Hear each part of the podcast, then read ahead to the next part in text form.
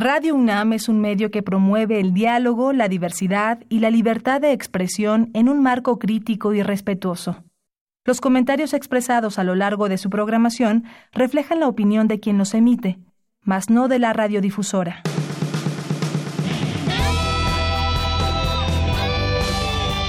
Prisma RU. Relatamos al mundo.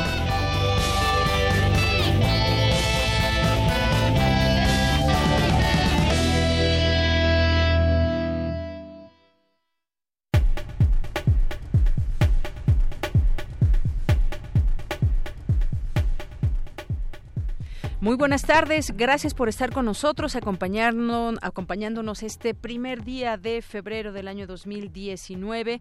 Juntos comenzamos este mes en fin de semana. Gracias por estar con nosotros aquí en el 96.1 de FM y en www.radio.unam.mx. Para cerrar la semana tenemos varios temas que comentar con todos ustedes. Uno de ellos pues sigue siendo Venezuela y hoy desde el Observatorio Ciudadano de Coyoacán nos darán su perspectiva y análisis va a estar el periodista Guillermo Zamora, como es costumbre, y estaremos también platicando con Jorge Rolando Almanza Cabrera, que es economista por la UNAM y maestro en Administración de Negocios Internacionales también por la UNAM. Así que, pues, de una vez, si quieren hacernos llegar sus comentarios vía Twitter en arroba PrismaRU o en PrismaRU en Facebook o al 55 36 43 39. Ahí estamos muy atentos. Vamos a tener esto en nuestra primera hora. También vamos a tener algunos de los temas nacionales que platicar con ustedes.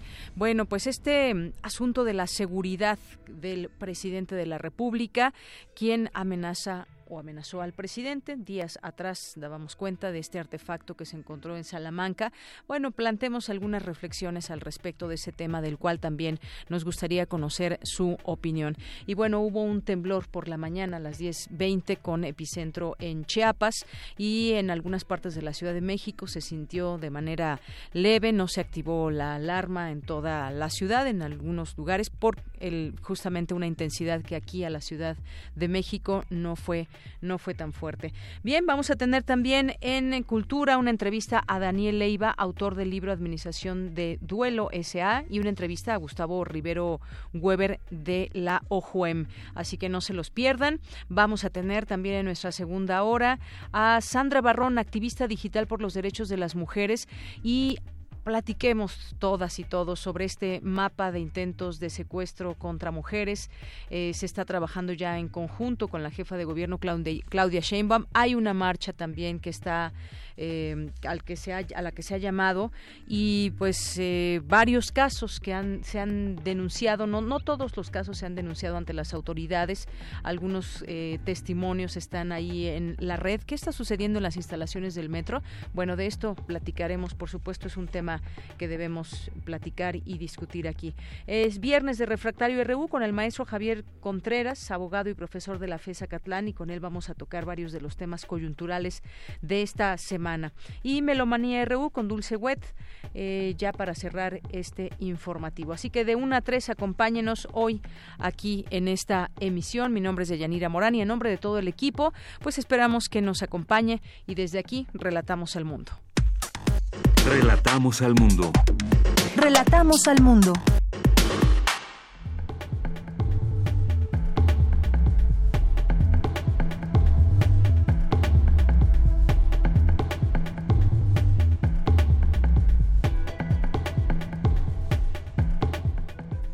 Bien, en los temas, en los temas de la universidad le tendremos en unos momentos más. En el Instituto de Investigaciones Sociales se habló del movimiento zapatista a 25 años. Mi compañera Virginia Sánchez nos tendrá esta información. Y la ciberguerra, nueva amenaza global, le tendremos todos los detalles con mi compañera Cindy Pérez Ramírez. Y también el origen de la Candelaria es una religión, pero a su vez constituye una fiesta popular. Mañana, el día de la Candelaria. Y también el consumo de aguacate en Estados Unidos registra niveles históricos. Este domingo se lleva a cabo, se llevará a cabo uno de los eventos deportivos más vistos en el mundo y el consumo de algunos productos como el aguacate, pues bueno, tiene, tiene mucha efervescencia ya en los Estados Unidos. Y algunos de los temas nacionales que tocaremos con todos ustedes, lo que destina el gobierno federal, 24 mil millones de pesos a la reforestación del país. El presidente de la República, junto con la secretaria del Bienestar, presentaron los avances del programa Sembrando Vida a fin de impulsar al campo y reestructurar el tejido social en los municipios rurales con apoyos de 5 mil pesos mensuales a los campesinos y 2.388 técnicos sociales que acompañarán a los productores de todo el proceso productivo. Y pactan atacar huachicoleo de cuotas del IMSS. El Seguro Social adelantó que junto con la bancada de Morena en la Cámara de Diputados trabajará en una iniciativa para combatir la subestimación de las cuotas obrero-patronales y advirtió que será agresivo contra el huachicoleo en los salarios de los trabajadores mexicanos. Y le decía de este sismo, un sismo prolongado que se registró en el estado de Chiapas y se sintió en la región de la costa y Soconusco, el centro y en Tuxtla Gutiérrez sin que haya arrojado un saldo lamentable hasta el momento, reportaron según autoridades. Y profesores de la Coordinadora Nacional de Trabajadores de la Educación en Pátzcuaro retomaron el bloqueo a las vías férreas luego de haberlas liberado tras el anuncio hecho por el dirigente Víctor Manuel Zavala Hurtado. Y bueno, es que en esta región los maestros son los más renuentes a abandonar sus acciones junto a la región de Marabatío, donde se encuentran adheridos los municipios de Oriente Michoacán. Y México es la sede del primer Congreso de Cirugía Robótica de América de Latinoamérica, en el que se reunirán más de 200 expertos del mundo en cirugía laparoscópica y robótica.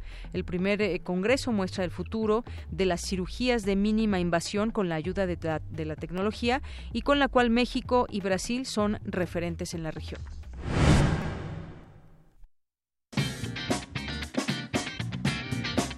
Hoy en la UNAM ¿Qué hacer y a dónde ir?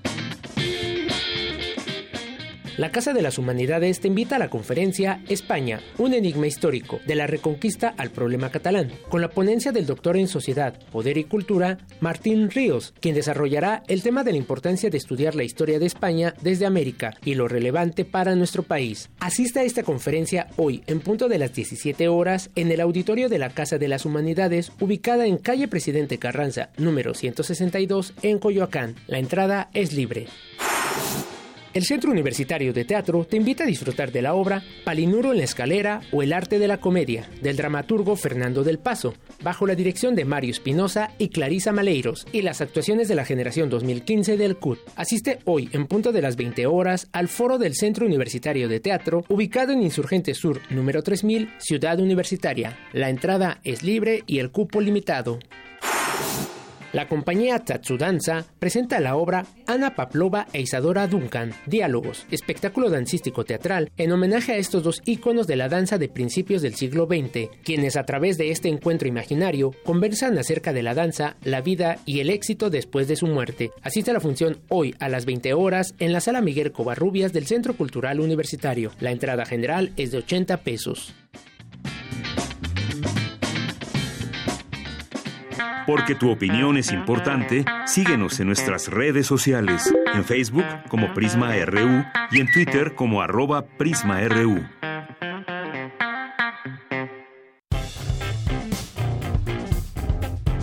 Campus RU.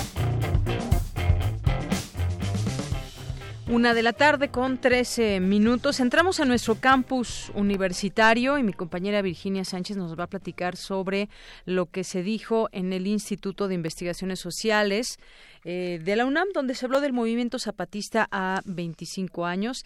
Ahorita vamos a, a recuperar esta llamada con mi compañera Virginia Sánchez, que también hace poquito nos hablaba.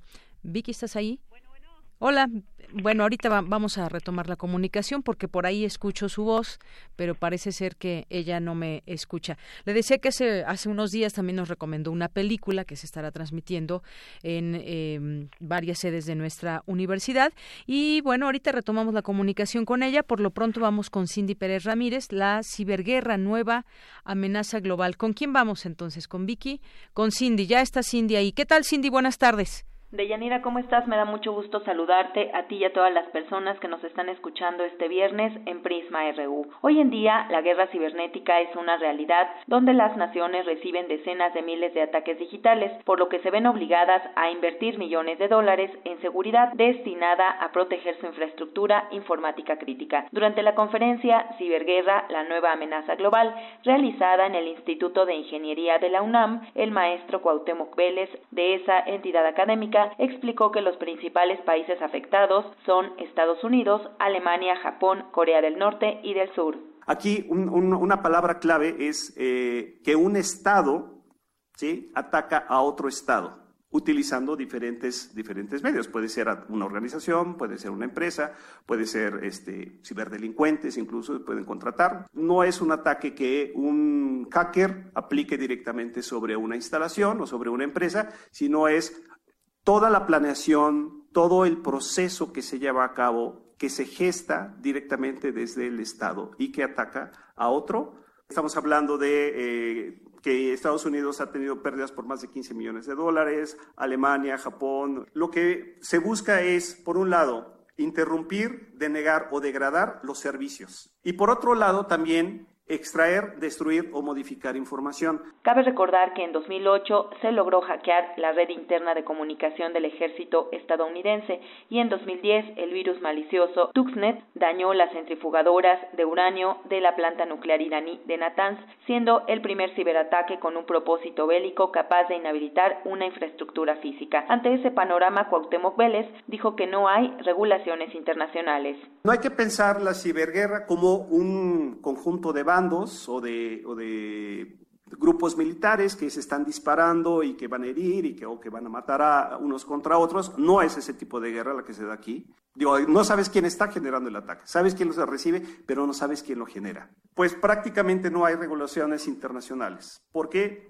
Porque apenas estamos en este proceso de conocimiento, en este proceso evolutivo de la guerra. Eh, en los Estados Unidos también, a partir del 2007, desarrollaron por ahí una serie de documentos muy interesantes que le llaman Estrategia Cibernética Nacional, que ya el año pasado, en el 2018 justamente, los Estados Unidos lo, lo actualizaron. No es un tema que debemos verlo como algo que no me vaya a afectar, que eso lo resuelvan los militares. No, no, no, no. Es, es una situación que hoy por hoy nos puede llegar a afectar fuertemente, como ya le ha sucedido a algunos países. Deyanira nuevamente el exhorto a los radioescuchas es la protección de sus datos personales que están en computadoras y dispositivos, así como la instalación de programas contra malware y virus. Este es el reporte que tenemos. Muy buenas tardes.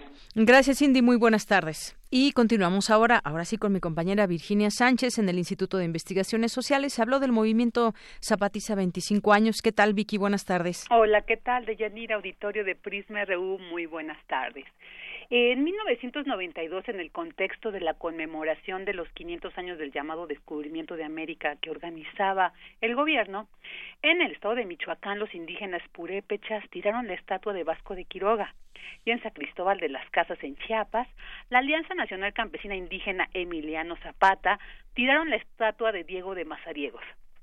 Cuando pasaron estos este, este evento digamos de estas organizaciones indígenas se pudo identificar que había una formación expresada en esta manifestación como militar. Y efectivamente se trataba de las bases del Ejército Zapatista de Liberación Nacional en el 92, cuyo levantamiento pues fue dos años después, en 1994, y cuya primera declaración contenía una demanda principal, la tierra, que posteriormente se convirtió en tema de territorio y autonomía y el tema de lo indígena tomó un carácter subversivo. Así lo señaló Sergio Sarmiento durante el conversatorio denominado 25 años del movimiento del Ejército Zapatista de Liberación Nacional y el Movimiento Indígena Nacional que se realizó en el Instituto de Investigaciones Sociales de la UNAM. Escuchemos a Sergio Sarmiento. Entonces ahí el tema es que el ZLN cuando nace y se expresa de esa manera, pues lo indígena aparece más bien como una especie de escenario en el que resaltan los indígenas, pero no está el acento en lo indígena, sino que poco después se darán cuenta que lo indígena es un tema subversivo tienen ahí un elemento revelador de la potencialidad de lo, de lo indio frente a los estados ya en este momento, la mayoría neoliberales, ¿no? En donde lo indio es subversivo donde las demandas de territorio y autonomía se vuelven un problema central para los estados-nación homogéneos y monolíticos. No obstante que en el 92 muchos estados de América Latina reformaron su constitución e introdujeron elementos como nación étnica, multicultural, pluricultural, etcétera, etcétera, pero que en la realidad no se había traducido en una eh, acción real y concreta con respecto a los pueblos indígenas. Sarmiento presentó a manera de retrospectiva, pues varios de los escenarios por los que ha transitado durante 25 años el movimiento zapatista, como la primera respuesta de la llamada sociedad civil y posteriormente su cambio cómo se ha posicionado hasta el momento, el acercamiento de algunos personajes, por ejemplo, del Partido de la Revolución Democrática, la Ley Cocopa, los acuerdos de San Andrés, que de alguna manera pues han reconfigurado este movimiento del sureste mexicano. Sin embargo, Sarmiento dijo, hay que destacar que en esta última etapa el STLN ha fortalecido su estructura, además en un contexto de resistencia. Escuchémoslo. Esta etapa que en los últimos años, a mí me parece que es una etapa de fortalecimiento de sus estructuras con las formas de gobierno que ellos mismos se han dado, que son las juntas de buen gobierno, y el poner en práctica el mandar obedeciendo. ¿no? Me parece que mucho tiene que ver con algo que de pronto nosotros no lo vemos. Pero ¿qué pasa en la vida cotidiana? Pasa en el día a día. Entonces, sí, cinco años para resistir no son fáciles, son fáciles de decir, pero vivirlos y aguantarlos requiere de una consistencia y una conciencia bien fincada. Entonces, ahí el, el, asunto estriba en que las estructuras comunitarias siguen prevaleciendo en sus formas de gobernar. Bueno, y pues también Sarmiento señala que la sociedad mexicana somos racistas y por eso no queremos ver la dimensión de las propuestas del Ejército Zapatista de Liberación Nacional, porque además no nos atrevemos a cambiar de cosmovisión. En tanto sobre el movimiento indígena nacional, indígena nacional ha dicho, este se ha diluido constituyéndose en frentes que con pues se han manifestado en contra del agua, de las minerías, pero pues estos son objetivos específicos, por eso pues dice se han diluido. Y bueno, Deyanira, este conversatorio tiene muchos elementos, muchos análisis que virtió Sergio Sarmiento y pues que valdría la pena escucharlo completo y se puede hacer a través del canal webcast del Instituto de Investigaciones Sociales. Muy bien, Vicky, pues muchísimas gracias por la información. Gracias a ti, buena tarde. Muy buenas tardes. Y bueno, antes de continuar, ya están aquí del Observatorio Ciudadano de Coyoacán. En un momento se los presento, pero eh, hace rato que platicábamos de este sismo que se sintió por la mañana, que tuvo epicentro en Ciudad Hidalgo, en Chiapas. Se sintió también en Guatemala y El Salvador. Eh, la magnitud es de 6, fue de 6.5 grados. Se sintió a cientos de kilómetros eh, también en la capital. Según el Servicio Geológico de Estados Unidos, el temblor tuvo una magnitud preliminar de 6.5 y, centro a unos 20 kilómetros de Tapachula en el estado de Chiapas. También se sintió este temblor en Guatemala, así como en la capital y la zona occidental de El Salvador. Sin embargo, a pesar de la magnitud del sismo, su intensidad no ameritó la activación de la alerta sísmica. Esto lo dio a conocer la jefa del Servicio Sismológico Nacional, Sholi Pérez. Bueno, pues estamos atentos aquí a cualquier situación y bueno, pues nos vamos ahora sí a lo siguiente. Relatamos al mundo. Relatamos al mundo. Porque tu opinión es importante, síguenos en nuestras redes sociales, en Facebook como Prisma RU y en Twitter como arroba PrismaRU.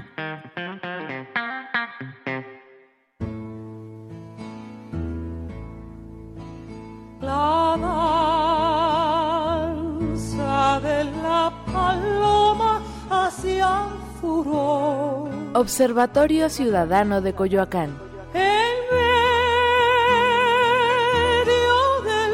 desastres de la nación.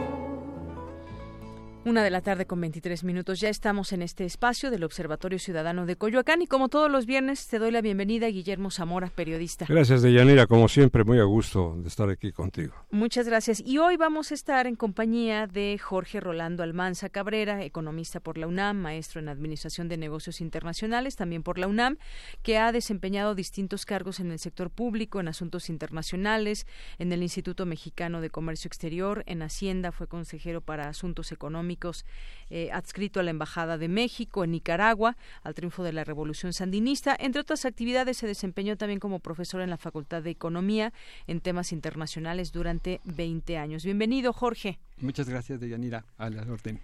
Pues vamos a platicar en primer lugar, eh, Guillermo Jorge, sobre la posición de México en este conflicto de que hay en Venezuela la postura que tomó Estados Unidos para pues estar interviniendo a, través de el nombrado Juan Guaidó y que ahora ha recibido pues un respaldo amplio y también por otra parte otros países se han sumado a respaldar a Nicolás Maduro. Pero hablemos de la postura de México que ha sido pues eh, avalada por algunos, criticada por otros y bueno también muy fundamentada de parte del gobierno federal con respecto a por qué México eh, pues respeta esa autonomía y esa libertad de un de un gobierno a decidir. ¿Qué te ha parecido pues lo que ha sucedido en los últimos días? Mira, es muy evidente que el fenómeno es rigurosamente calcado del planteamiento de la doctrina Estrada. La doctrina Estrada se refería a los problemas que tenían algunos países sudamericanos, en donde ciertos gobiernos caían y otros daban golpes de Estado, y plantea muy claramente que el reconocimiento no puede ser externo. Entonces, al no poder ser externo, tiene que ser resuelto por los propios nacionales. Y ese es uno de los pilares, y como lo acaba de decir el presidente López Obrador, es un principio de que los países tienen que ellos solitos decidir cómo se organizan y no tienen que ser reconocidos por afuera. Esto ese reconocimiento que le están dando tanto los Estados Unidos como la Unión Europea es una flagrante injerencia en los asuntos de Venezuela. Y debemos dejar que o platiquen, como lo, vayamos al diálogo y México se ha ofrecido ir a Uruguay para platicar de esto entre las partes que componen eso y ese, esa es la posición correcta. La otra es injerencia y nosotros estamos en contra del injerencismo. Punto. No hay mucho que buscar. Mira, eh, Jorge, muchas gracias también por estar aquí. Gracias. Eh, una de las cuestiones interesantes que se plantean en este momento es el por qué Trump no se ha lanzado en contra de Andrés Manuel en este asunto de Venezuela. Es decir, él, eh, él evidentemente es el autor de, de todo este, este conflicto con Venezuela y pero no ha hablado en relación con esto, eh, con una crítica hacia Andrés Manuel. ¿Qué piensas sobre esto? Mira, yo creo que Trump en este momento está más preocupado por legitimarse para una segunda reelección. Y entonces esa legitimación está basada en el muro. Y evidentemente lo que no puede en este momento es poner en duda que él sí va a hacer ese muro. De modo tal que como el muro no está en el litigio, agregar una cosa más a él no le conviene. Él sabe que efectivamente no lo vamos a aceptar, menos lo vamos a pagar, pero en este contexto esa es su bandera para su reelección. Y tocarla agravaría las cosas con el muro y con la situación de Venezuela, de modo tal que por esa misma razón él se protege buscando seguir teniendo la misma legitimidad que le dio la vociferación de su primera campaña. Así es. Y bueno, pues hoy Juan Guaidó pide a México colaborar para lograr elecciones libres en Venezuela, que eso había sido también un exhorto de varios de varios países, entre ellos algunos en Europa que decían, bueno, vamos a respetar el gobierno de Nicolás Maduro, pero que se cite a elección a nuevas elecciones. Y bueno, pues dice que no va a aceptar y en ese sentido pues se hace esta esta postura. El jefe del Parlamento y autoproclamado presidente encargado de Venezuela, Juan Guaidó, dijo que dijo este viernes a México y a Uruguay que no irá a diálogo con el gobierno venezolano y reiteró que solo está interesado en una negociación que acuerde el cese de usurpación de Nicolás Maduro. Y sin embargo, no se queda lleno de reflexiones. A ver, eh, a muchos no nos gusta eh, esta intervención clara que se ve de parte de Estados Unidos. Por otra, tampoco gusta el, el hecho de que exista esta crisis en Venezuela, que podríamos decir, bueno, es un tema, es un tema interno, pero tampoco se ve alguna eh, solución a todo esto y empiezan también los organismos internacionales a opinar, exhortos, la OEA, eh, la ONU, incluso el Papa también ya habló en todo este, este tema. ¿Qué debería ser lo idóneo que suceda? Quizás que se pongan a negociar la oposición con Nicolás Maduro, pero vemos como este diálogo entrampado. ¿Cuál sería la postura? No nos gusta que lo invadan, pero o que se metan en sus asuntos, pero ¿qué debería de pasar? Porque en todo esto de la política es un poco ceder, ceder, ¿no? En ese sentido, eh, yo creo que es importante abordar la visita que hizo el presidente de gobierno de, España, Pedro Sánchez. Mira, eh, la visita quedó muy, muy claro que Pedro Sánchez saltó, estaba sobre su tribuna y cuando López Obrador le dijo, son principios, y fue tajante y claro, el Señor se volteó así sorprendido, o sea, como principios.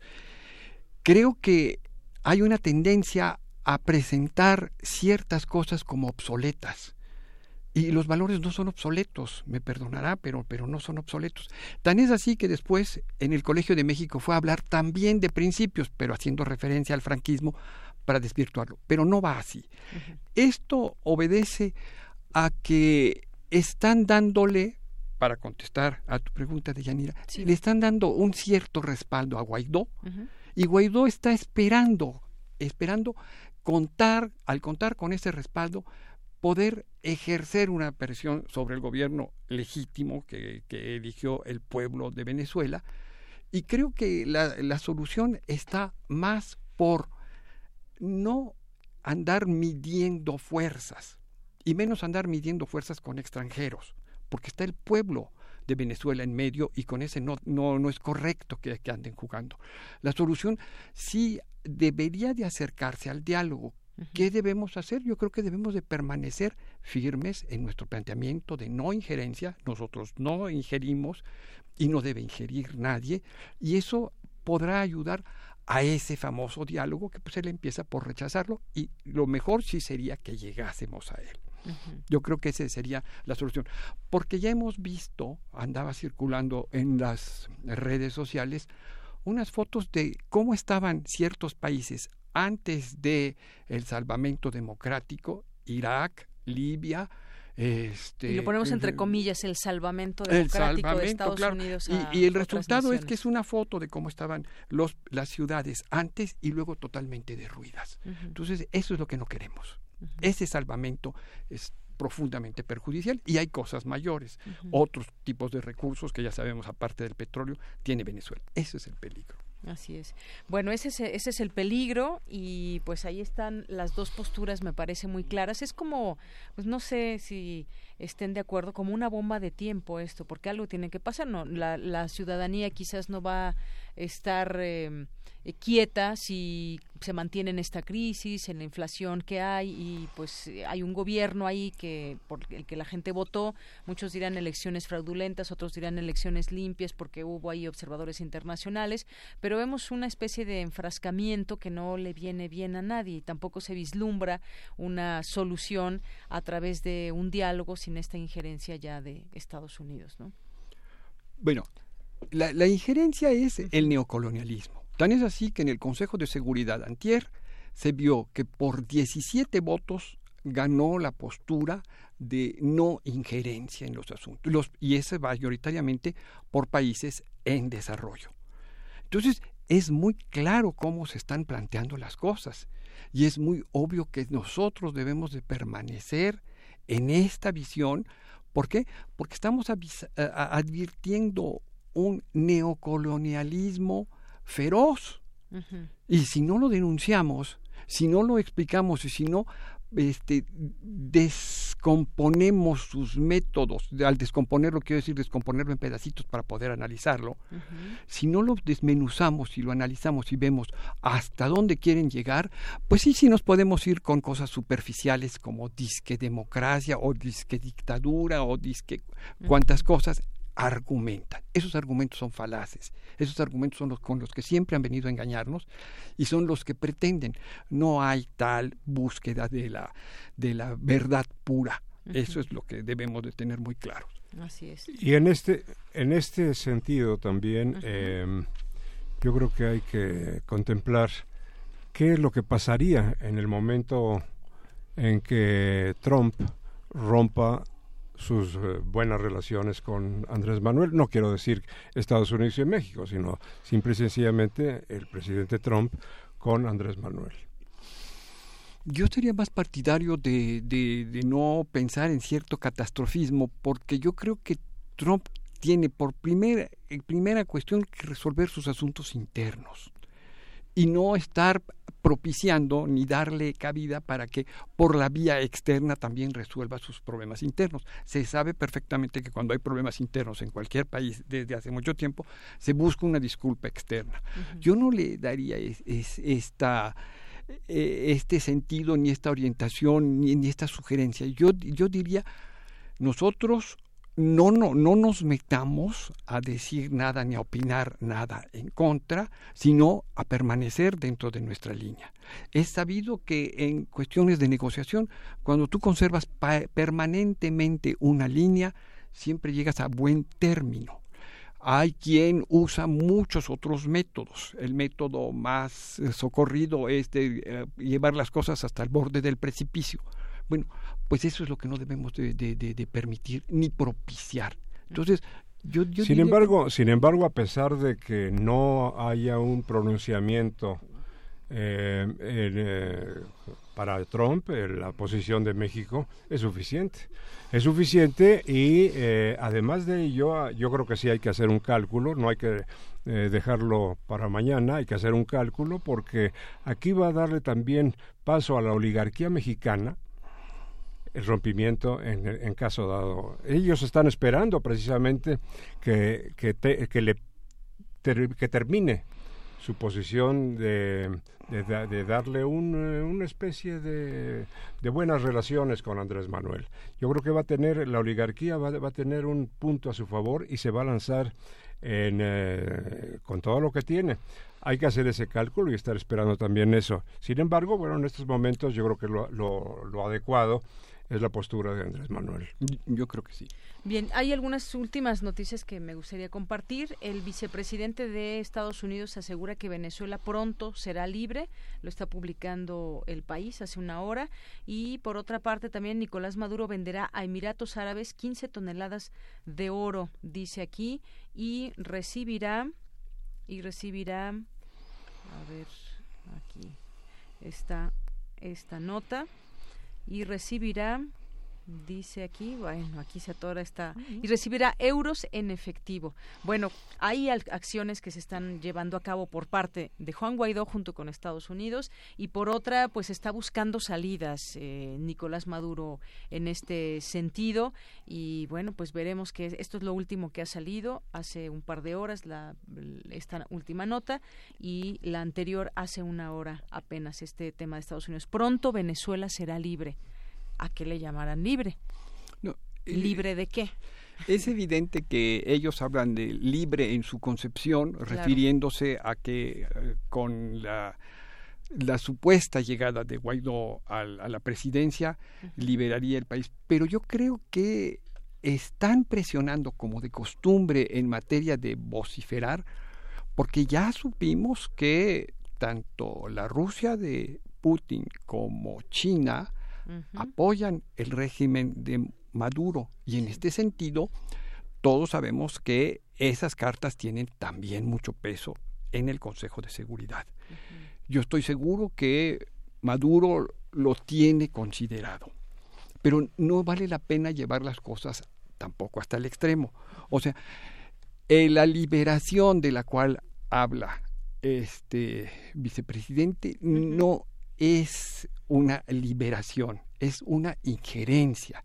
Y la injerencia de ellos se da por muchos, por los medios básicamente, y desorientando al pueblo generalmente no muy ilustrado. Al pueblo ilustrado, pues claro que no lo desorientan, pero esta es la, la, tendencia que están buscando.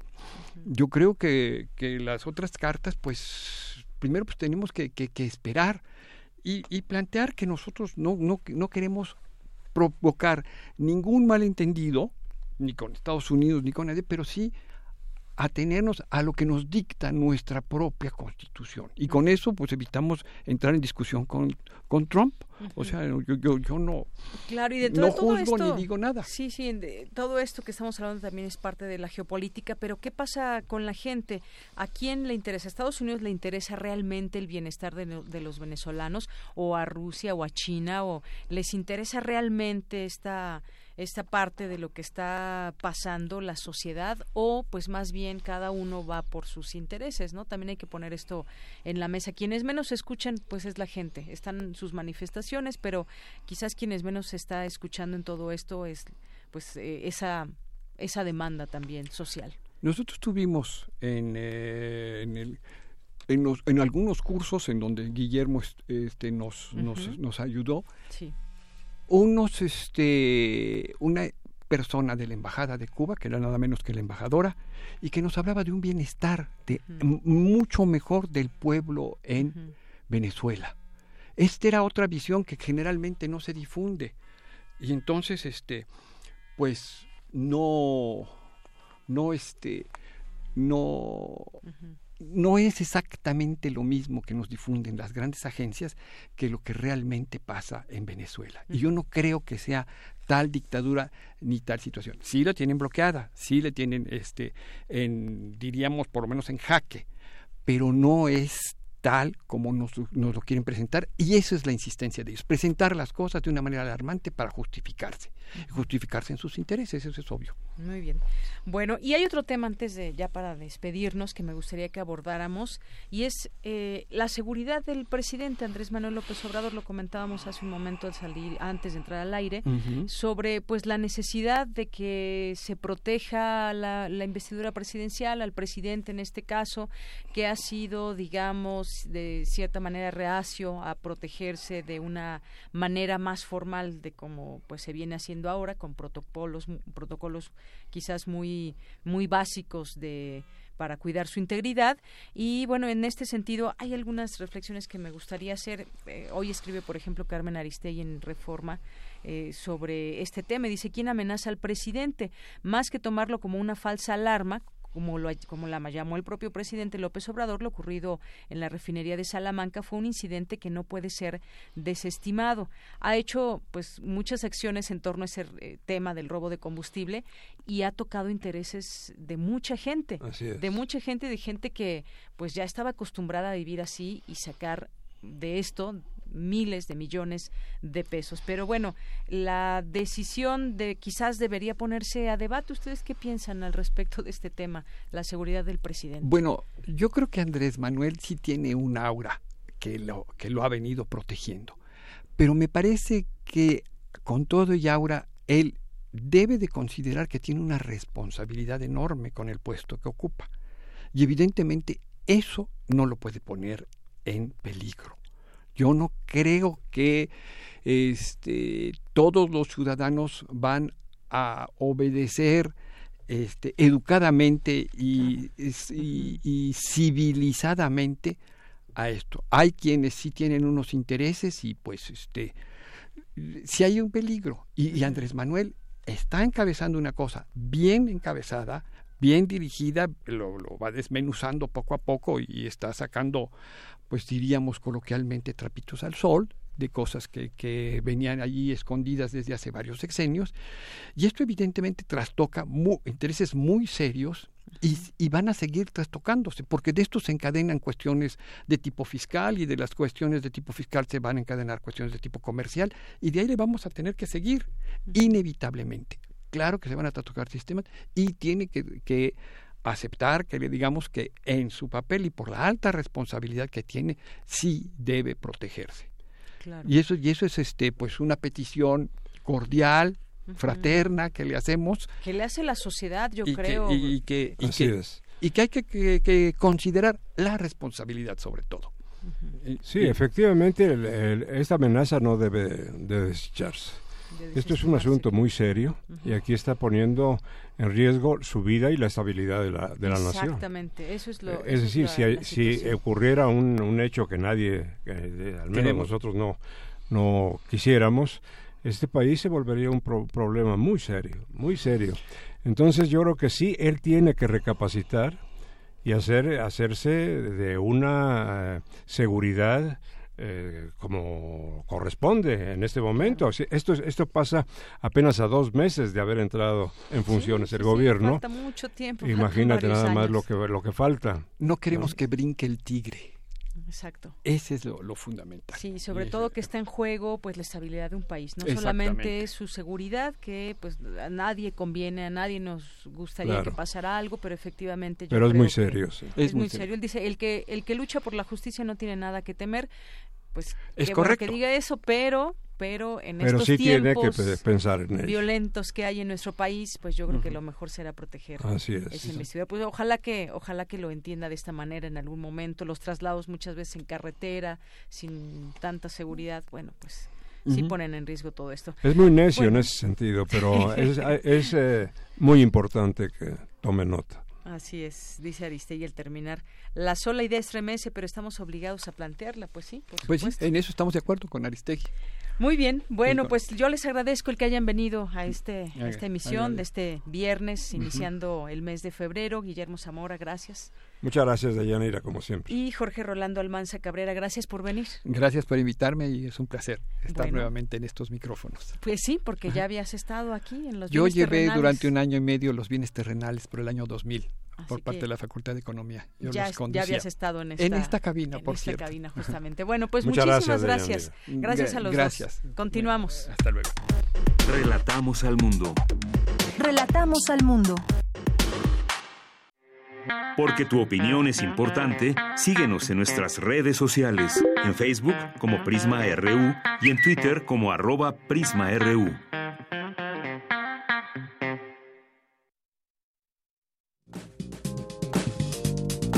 Cultura RU.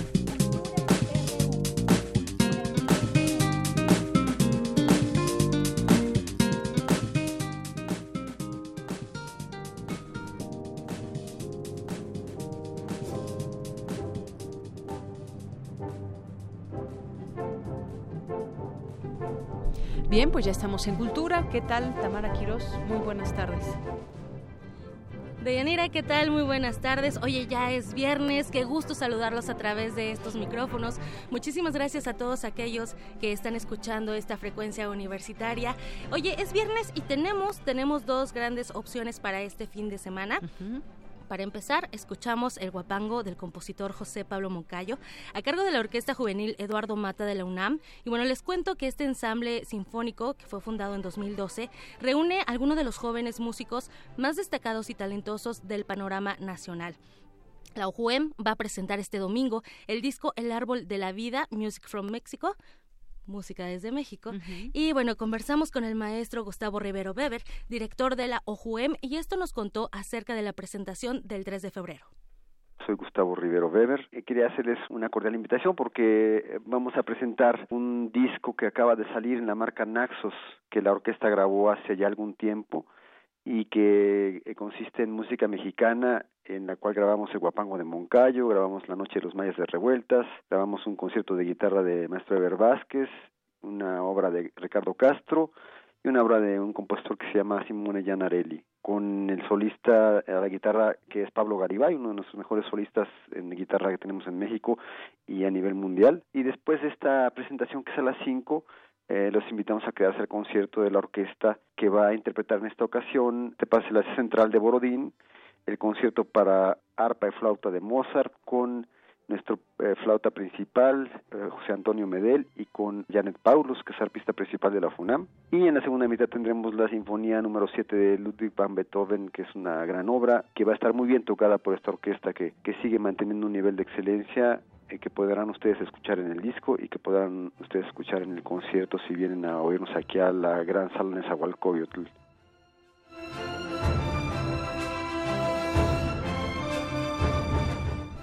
De Yanira, amigos de Prisma RU, bueno, el maestro Rivero también nos contó que este disco, al ser una producción de Naxos, contribuye a la proyección internacional de la OJUEM y de la música mexicana hacia más latitudes. En la presentación, Va a participar Jorge Volpi, coordinador de Cultura UNAM. También va a estar Fernando San Martín, quien es director general de Música UNAM. Gustavo Rivero Weber, director artístico de la Orquesta Juvenil Eduardo Mata, a quien escuchamos a su momento. También estará el compositor Evert Vázquez y el guitarrista Pablo Garibay. La cita, eh, no lo pueden olvidar, es este domingo a las 5 de la tarde en la sala Nezahualcóyotl del Centro Cultural Universitario.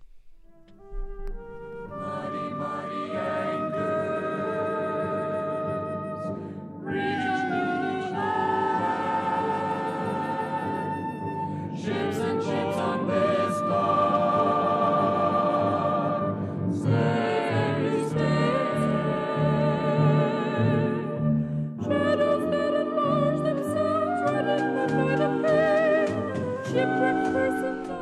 Otro orden de ideas, ya se nos está haciendo una costumbre, una bonita costumbre, tener recomendaciones literarias en viernes. Hoy no puede ser la excepción y esta tarde en la cabina nos acompaña el escritor Daniel Leiva, quien además de escribir poesía, se ha desempeñado como promotor de la cultura. Él fue director de difusión cultural en la Secretaría de Relaciones Exteriores, estuvo adscrito a las embajadas de México en Bélgica y Portugal, también dirigió el Instituto Politécnico Nacional, bueno, en la parte de cultura y estuvo al frente de la Dirección de Literatura del Instituto Nacional de Bellas Artes. Daniel Leiva, bienvenido a este espacio. Muchas gracias, muy amable. Resumimos eh, un poco de, lo mucho que ha realizado maestro sí, sí, muy bien. por cuestiones prácticas, pero queremos que nos platique acerca de este nuevo libro, Administración de Duelo SA. ¿Qué título, además? Es el título de una compañía que se funda, que funda un personaje del libro. Así es. Eh, es un libro tal vez puede ser un poco extraño porque los personajes no tienen nombres. Eh, la base principal del libro es el diálogo entre dos personas que no saben muy bien en qué estado están, si en coma, en, muerte cerebral o en un estado raro, pero nunca saben en qué estado están. Y eh, evidentemente están en un hospital y la familia va a visitar al, al principal. Personajes, los dos personajes son un mexicano y un argentino, y esos son sus nombres, el mexicano y el argentino. y va a visitarlo la esposa, que es un personaje, y va a visitarlo el hijo, y va a visitarlo la hija, que son finalmente los nombres de los personajes. Y el personaje principal, el mexicano, de repente toma conciencia se recuerda, despierta en esta situación que no sabe dónde está y no se acuerda quién es. Y, el argentino está ahí para ayudarle a recordar, para ayudarle a recordar quién es. Entonces deciden escoger una fecha al azar para poder recordar a partir de esa fecha y, la fecha que escogen corresponde al último año que el personaje mexicano vive en, México antes de irse a vivir a Francia y al primer año que vive el mexicano en Francia. Un, diálogo maestro que no sabemos al inicio si es em, mental o no. Aparentemente sí es mental. Eh, de hecho, el, personaje argentino es como una especie, o al menos yo así lo sentí, de Pepe Grillo. Un Pepe Grillo argentino, además, que tiene un humor, un humor peculiar. Sí, Sí, es, está bien eso. Lo que pasa es que eh, el, mexicano, al no recordar eh, quién es, escucha una voz, que es la voz del argentino. su primera reacción es decir, qué horror, esto no es una, esto no es tan ¿cómo es el infierno? Tener un argentino dentro de la cabeza es lo peor que le puede pasar a alguien en la vida. Dicen que no se callan y ellos mismos lo reconocen. Y, además son, son, todos son este, todos son Maradona, todos son Dios, todos son Borges. Son sencillitos. Son sencillitos. Pero es argentino es un amigo de juventud este mexicano que lo conoce de esa época y está ahí para ayudarle a recordar quién es.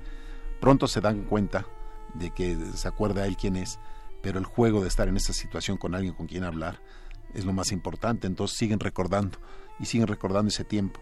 Y mientras tanto la esposa lo visita, lo visita el hijo y la esposa cuando lo visita pues le echa en cara que ya tiene mucho tiempo ahí en, coma y que le cuesta a la familia y le cuesta a todo mundo entonces decide crear esta compañía que se llama Administración de Duelo S.A. En el fondo para que ponerlo a trabajar y que, dé dinero y que sea sustentable y que no le esté costando a la familia. Pero el, detalle de la compañía es de que así como uno contrata una compañía para cuando hay una boda, un matrimonio, que un, cumpleaños, y están los que arreglan bodas. Esta compañía arregla el duelo. Esta compañía se dedica a que cuando fallece alguien, las personas se dediquen a su dolor, al duelo, y esta compañía se encarga de lo demás. Se encarga de las cosas con los notarios, con los jueces, las herencias, vender o no vender casas o no vender cosas, y todo eso se deja en un menú que uno contrata con acompañantes. Se encarga si uno quiere de que vayan cinco señoras a llorar o diez o cuatro ninguna. Se encarga si quieren que tenga, tener un trío en el velorio o tener una orquesta o tener un disco. si quieren contratar a un escritor famoso con seudónimo para que escriba la biografía. Se encarga de hacer todo lo que puede distraer o que distrae de hecho a la familia o a las personas en su duelo.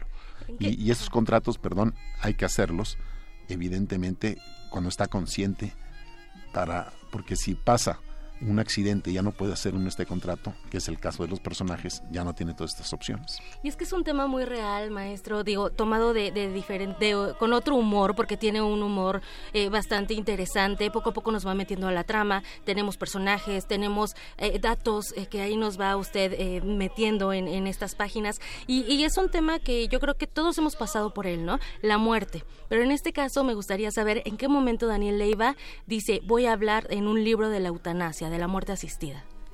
Yo siempre he estado convencido de la eutanasia, de la muerte asistida. En Suiza es el suicidio asistido incluso. Así es. En Suiza dan el suicidio asistido. No le tienen miedo a esa palabra del suicidio. ni, siquiera la palabra, lo legislan. está, está, legislado. Y, y, es incomprensible por qué en Bélgica, en Luxemburgo o en Holanda existe la eutanasia y en Francia o en Alemania no. Y es la misma cultura, son países tan semejantes, están en el mismo medio cultural, ¿no? Muy diferente a nuestro país. Yo, nunca, sí, bueno, aquí desde Marcelo Ebrar hay la muerte asistida, pero si no lo dejó frente a un notario, un escrito antes y tiene un accidente vascular o lo que sea, pues ya no funcionó. La cosa es que el Estado intervenga también en esos momentos. Yo creo que el, derecho humano más importante de todos, más que el de la educación, la salud, el derecho humano más importante de todos, es el derecho a disponer de la propia vida, porque finalmente es lo único que tenemos, como el derecho de las mujeres a disponer de su cuerpo. Nadie tiene derecho a, tomar decisiones por una mujer sobre su cuerpo. Nadie tiene derecho a tomar decisiones sobre un hombre o mujer, sobre su vida, porque es la de ellos. Nadie escogió, nadie escogió nacer. Y ahora no nos deja ni cómo morir. Entonces, ese es el derecho que en cierta forma en la novela se trata de reivindicar. Cuando hablan de la eutanasia, cuando el señor en un estado de coma, conocemos miles de historias, piden que los desconecten y, nadie, ningún doctor quiere desconectarlo. Eh, hay, hay, doctores que no lo hacen aunque esté legalizado, dicen no, yo no, porque va contra mis principios. Claro, porque juega esta, esta parte de la moral también, ¿no? Y en, y en otro caso, en el lado de la familia también de la fe. O sea, de esa esperanza que muere al último. Es, es, un acto de fe, contra eso no hay nada que hacer. en el nombre del acto de fe, en la historia de la humanidad han muerto más que en cualquier guerra, han muerto millones y millones por acto de fe, exterminan pueblos y, religiones y culturas enteras. ¿Y hasta dónde queda la dignidad del, ser humano, del enfermo mental, el que por ejemplo tiene muerte cerebral, como en este caso? Y esa es otra. Si, si, si, un, si un héroe de guerra pierde y se suicida, es con coraje y es por valor.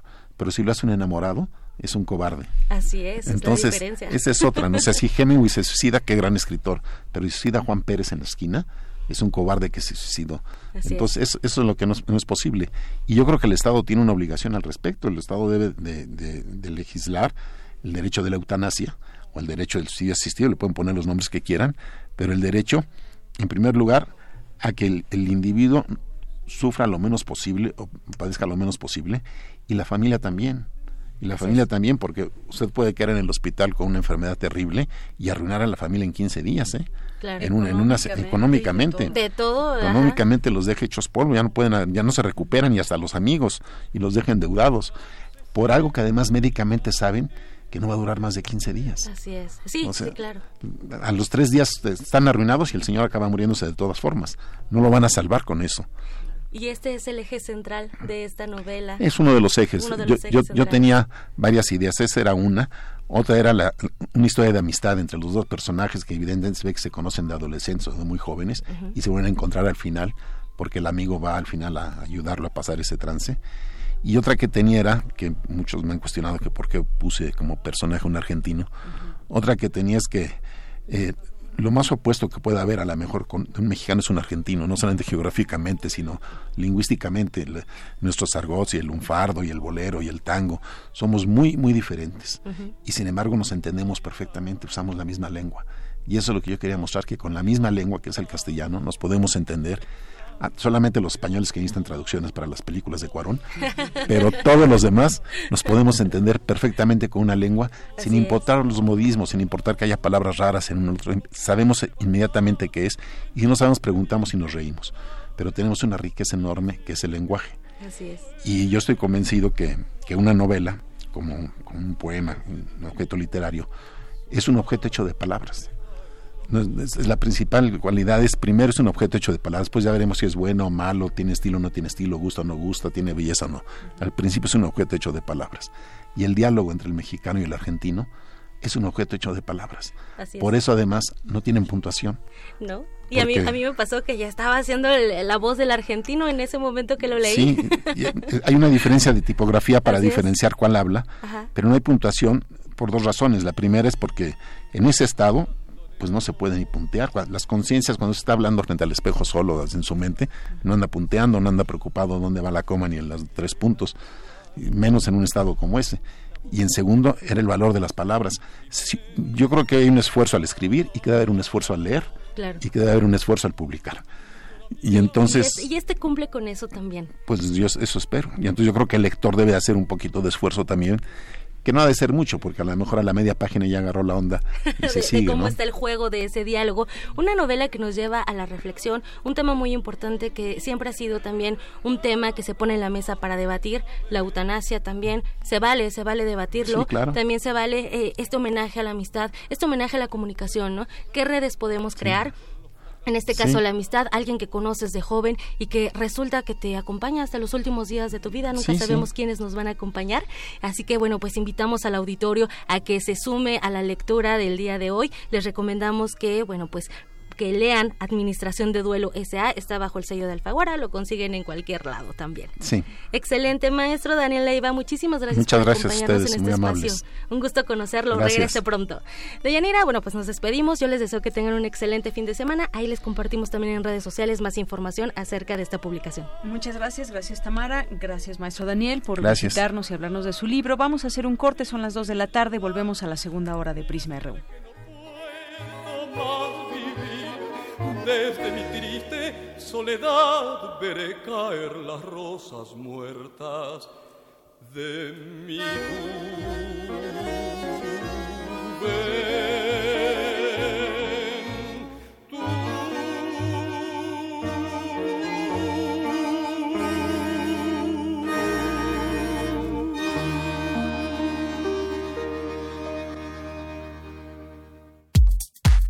Prisma RU. Relatamos al mundo.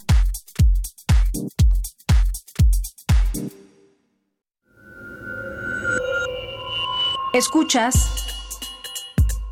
96.1 de FM. XEUN. Radio UNAM. Comenta en vivo nuestra programación. Facebook Radio UNAM. Twitter arroba Radio UNAM. Radio UNAM, Experiencia Sonora. Abrir un libro. O leerlo. Terminar una página. Un capítulo nuevo. Devoremos libros. Porque leer es descubrir. Es un choque de galaxias. Es posibilidad. Es viajar. Alimentémonos de palabras. Leer genera anticuerpos. Fecunda la memoria. Así que leamos juntos. Construyamos caminos de pensamiento. Radio UNAM, en vivo desde la 40 Feria Internacional del Libro del Palacio de Minería. 22 de febrero y 1 de marzo de 5 a 7 de la noche. 23 y 24 de febrero, 2 y 3 de marzo de 3 a 5 de la tarde. Demos un paseo por la ciudad de los libros. Radio UNAM, experiencia sonora.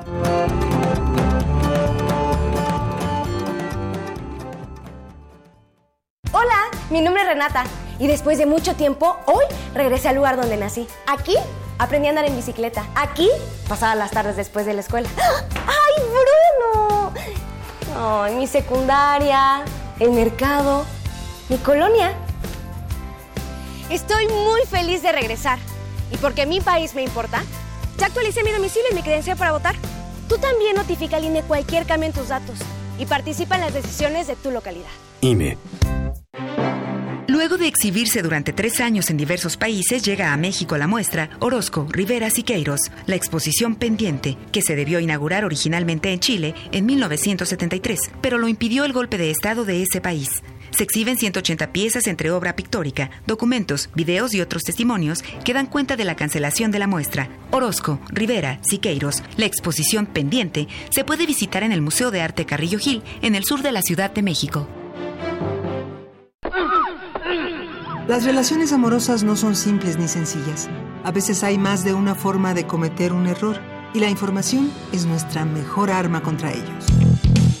La Dirección General de Atención a la Comunidad invita a todos los estudiantes de nivel medio superior de la UNAM a las actividades de Ni violencia ni embarazo.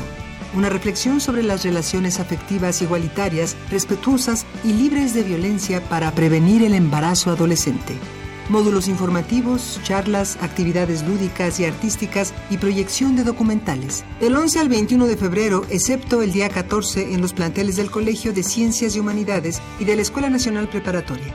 Más información en www.degaco.unam.mx.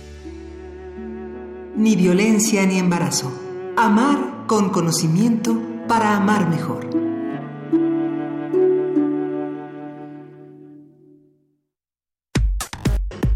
Relatamos al mundo. Relatamos al mundo.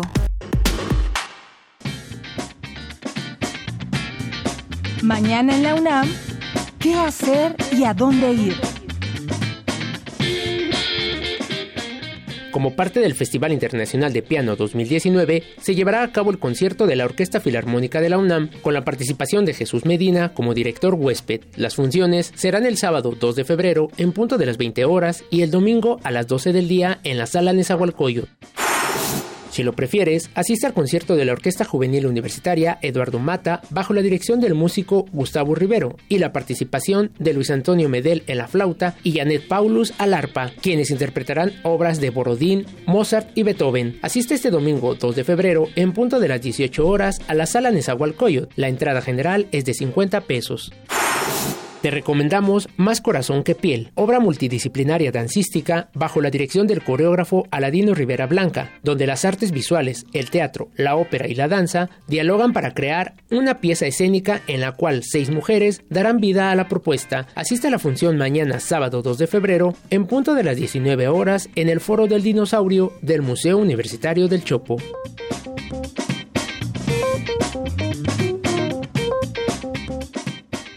Porque tu opinión es importante, síguenos en nuestras redes sociales, en Facebook como Prisma RU y en Twitter como arroba PrismaRU.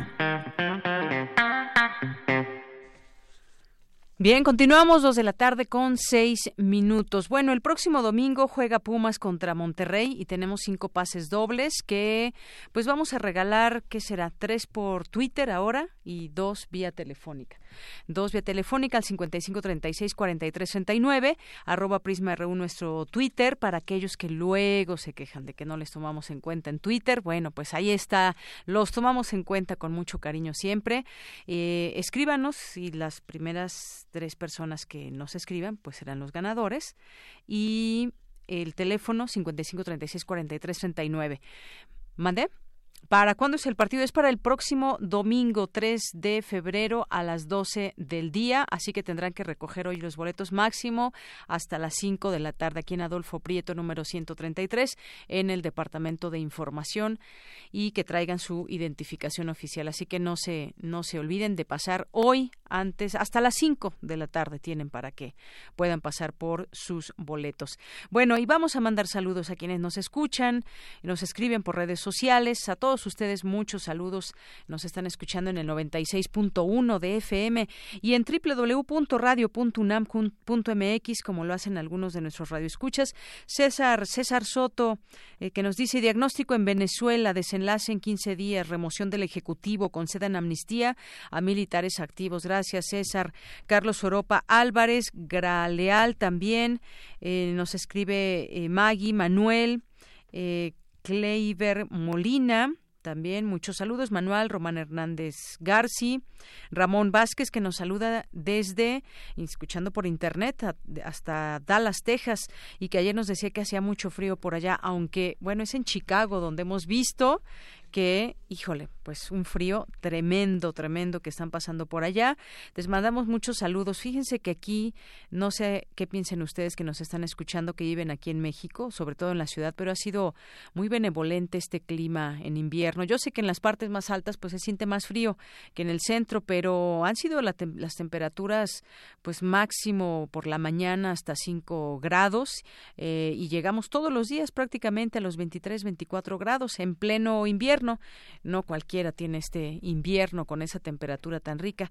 Bueno, ¿quién más nos escribe por aquí? Ramón Vázquez, fin de semana, nos dice guerra cibernética, el ejército zapatista, nos escucha. Gracias Magali, José Víctor Rodríguez, eh, Paloma G. Guzmán también que nos escribe por aquí, El Zarco, Bárbara Sanz, Elsa Cruz, Eugenito, Editorial Enequén, Mari Shela, eh, Alejandro Barrera, también muchas gracias, Alex Ocña, eh, Ana Escalante también, Luz de Lourdes, Abimael Hernández, muchas gracias. Armando Cruz, gracias por la atención. Eh, Alejandro Cardiel también nos escribe por aquí de una cadena que aquí venían platicando nuestros radioescuchas a través de a través de Twitter. Eh, y bueno, pues esto derivado desde la cartilla moral, este diálogo que traen aquí algunos en, en Twitter de nuestros radioescuchas. Bueno, pues continuamos, continuamos. Ahí nos, nos marcó Marco Miranda, dice no está de acuerdo con la actitud injerencista de Estados Unidos y la Unión Europea. Nunca se pronunciaron sobre la guerra de México contra las drogas. Muchas gracias, Marco Miranda, por tu comentario. Y bueno, pues eh, seguimos aquí muy pendientes. Ya empiezan a llegar sus tweets para irse a ver a, a Pumas. Y también, bueno, pues esto, recuerden, Pumas contra Monterrey el próximo 3 de febrero. Son tres por teléfono no, al revés, tres por Twitter y dos por teléfono. Así que ahorita decimos los ganadores. Vamos a continuar con mi compañera Cristina Godínez. El origen de la Candelaria es una religión, pero a su vez constituye una fiesta popular. Y bueno, pues no sé si ustedes ya están preparados para este 2 de febrero, para los tamales y demás, pero ¿qué trasfondo tiene todo esto? Vamos con mi compañera Cristina Godínez. Deyanira Auditorio de Prisma RU, buenas tardes. El origen del Día de la Candelaria es religioso y tiene que ver con la presentación del Niño Jesús en el templo a los 40 días de haber nacido. Es así que mañana 2 de febrero, en muchas partes de México, la tradición dicta que a quien le tocó el muñequito en la rosca le toca poner los tamales en este día. Sobre la palabra Candelaria podemos decir que proviene de candela, que significa vela. Su significado está asociado a la luz. La fiesta de la Candelaria se originó en Oriente durante los primeros años del cristianismo y los creyentes consideran que su hogar se llena de luz y bendiciones al llevar al niño Jesús a su templo. Esto lo comenta la doctora Gisela von Bobeser, investigadora emérita del Instituto de Investigaciones Históricas de la UNAM. Casi todas las fiestas importantes religiosas tenían también un ingrediente de fiesta popular y a lo mejor es una de las razones por las cuales también se han conservado tanto, ¿no? Hay quienes piensan que aquí hay un sincretismo con la costumbre prehispánica y claro, el maíz, que era el sustento principal del pueblo prehispánico, pues tenía una parte simbólica también porque de acuerdo con ciertos relatos se creía que el hombre se hizo de maíz, ¿no? La académica considera que esta festividad no se ha desvirtuado. Sigue fiel a lo que ha sido siempre, a diferencia de otras que se han fusionado con costumbres de otros países. Deyanira, este es mi reporte. Buenas tardes. Gracias, Cristina. Muy buenas tardes. Vamos ahora con Dulce García. El consumo de aguacate en Estados Unidos registra niveles históricos y este domingo se lleva a cabo uno de los eventos deportivos más vistos en el mundo y entre muchas otras cosas, entre comida chatarra, también van a comer producto mexicano y muy bueno, que es el aguacate. Dulce, adelante.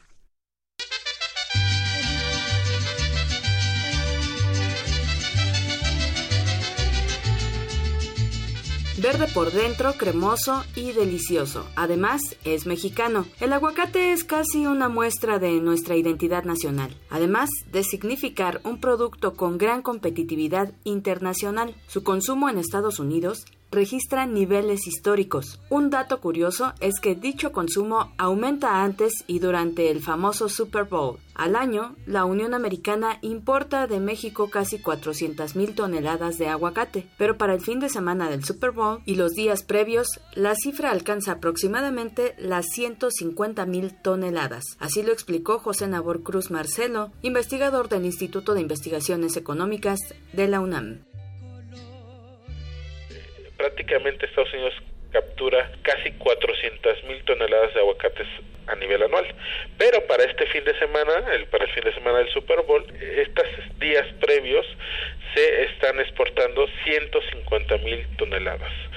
Entonces lo que tenemos es que prácticamente en la semana previa al Super Bowl se están vendiendo casi el 40% del total de aguacates que se le venden a Estados Unidos durante todo el año. Entonces, ahí radica, me parece, el gran peso en específico e importancia y relevancia que tiene el aguacate para los consumidores norteamericanos en este fin de semana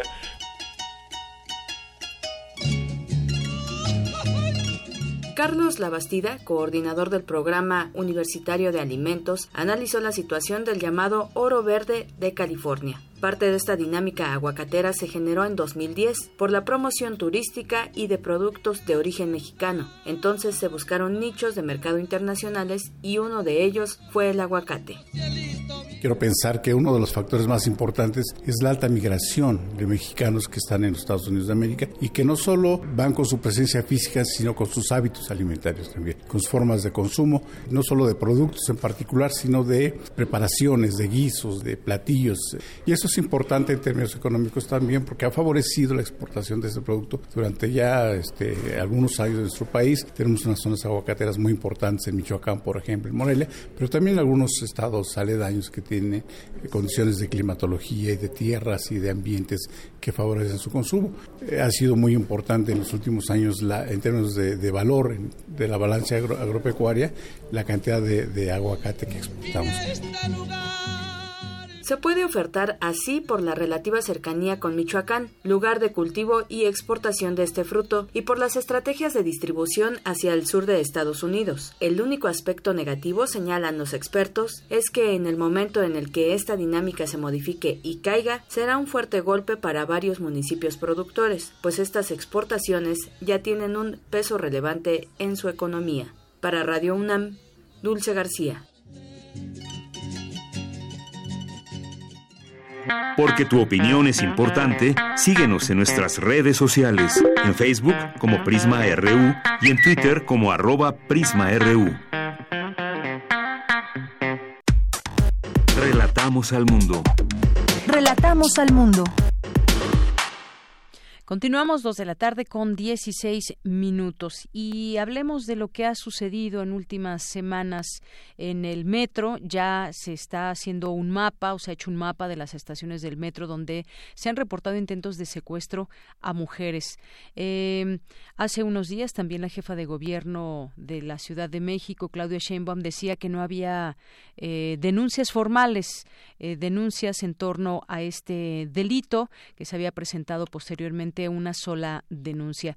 Hay que destacar la importancia eh, de denunciar estos delitos en la medida que sea posible para que se tenga eh, esta posibilidad de tener conteos y que se haga una investigación y de esta manera poder exigir a las autoridades que realmente lleven a cabo una investigación y que se den resultados. Eh, pues hablemos de este tema, ya está en la línea telefónica Sandra Barrón, ella es activista digital por los derechos de las mujeres ¿Qué tal, Sandra? Te saludo con mucho gusto. Muy buenas tardes. Hola, buenas tardes. Muchas gracias por la invitación.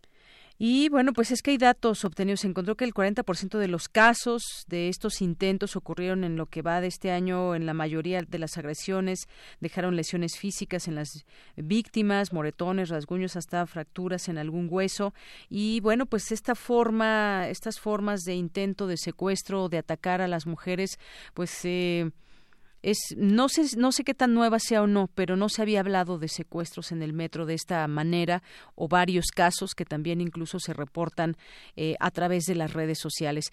Eh, pues ¿qué, qué se sabe hasta hoy, Sandra Barrón, eh, eres parte de lo que se está haciendo sobre este mapa de, de lugares donde se ha atentado contra mujeres.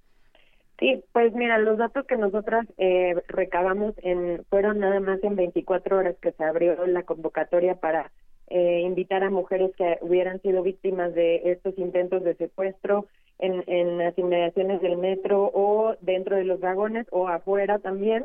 Eh, sobre todo lo que nos interesaba era entender el modus operandi que hemos estado viendo ya desde, ya tiene algunos meses. Yo lo empecé a leer más o menos como en noviembre del 2018 y bueno, en estas 24 horas recabamos más o menos eh, 180 testimonios y logramos mapear y digitalizar y eh, en un mapa este, interactivo eh, 104 denuncias, de las cuales sí, eh, el 40% son entre diciembre del 2018 y enero de 2019 y todas, como bien comentabas, tienen eh, el tema de una eh, de consecuencia física, ya sea moretones por los por los jalones o incluso eh, porque las han cargado con mucha fuerza, entonces les quedan moretones en el cuerpo, en la parte de las costillas. Y bueno, este ejercicio periodístico y ciudadano lo hicimos un poco porque veíamos muchas cosas que se, se ponían en redes, pero eh, nos dimos cuenta que no estaba sistematizado y que necesitábamos sistematizarlo para poder entender el fenómeno y empezar a eh, eh, proponer eh, medidas por un lado de emergencia y exigir a las autoridades y por otro lado como poder eh, visibilizar también todo esto que nada más estaba quedando en las redes y que sí, pues no ha habido denuncias, pero también mucho de lo que nos dijeron es que no hay denuncias porque no se pueden poner las denuncias. Muchas mujeres han ido a poner su denuncia al MP y les dicen que no procede porque no les pasó nada. Eh, entonces, bueno, eh, creo que la respuesta del gobierno de la Ciudad de México ha sido muy buena.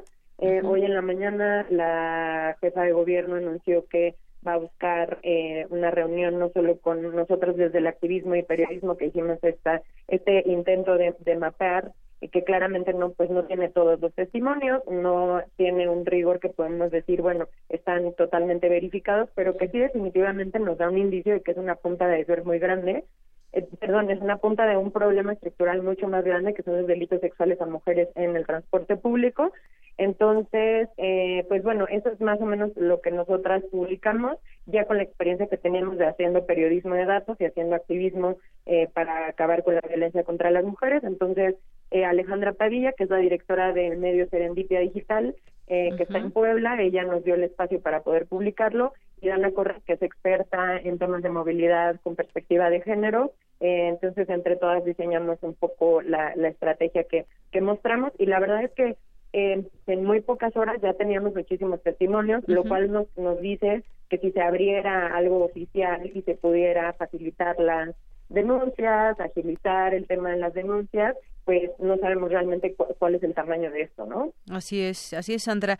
Eh, me gustaría que nos, nos digas cómo la gente, las mujeres que nos estén escuchando, puede acceder a este a este mapeo y, a estos testimonios para conocer, pues, los lugares, los sitios, este modus operandi, porque muchas muchas veces hemos hablado tantas y tantas veces de las agresiones en el metro con respecto al acoso sexual a las mujeres y se han, pues, se, han hecho algunas campañas. Recordemos este silbato y demás, pero ahora es una modalidad diferente, es un intento de secuestro a las mujeres para llevárselas en donde pues las están obligando incluso a salir, a irse a algún lado en específico bajo amenaza. Así que pues este tema no podemos dejarlo así. ¿Cómo, cómo podemos encontrar este, este mapeo?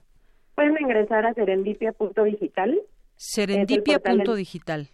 Es el portal que, y en, Serendipia Data en Twitter, ahí está el portal en donde está publicado. Y también nos pueden seguir en redes a Dana eh, Corres, que es arroba Dana Corres, o a mí que es arroba guion bajo Sandra Barrón. Hemos estado, pero también se ha publicado en otros medios, en Animal Político salió el, el, link, en México.com también está, en el Excel, en el, sí, en el Sol de México me parece. Eh, entonces hemos visto que está que ha estado rondando por redes y eh, pues también el formulario va a seguir abierto si es que quieren seguir denunciando. Sí. Y quieren seguir llenando, ayudarnos a llenar este mapa como para entender dónde son las zonas que está pasando. Así es.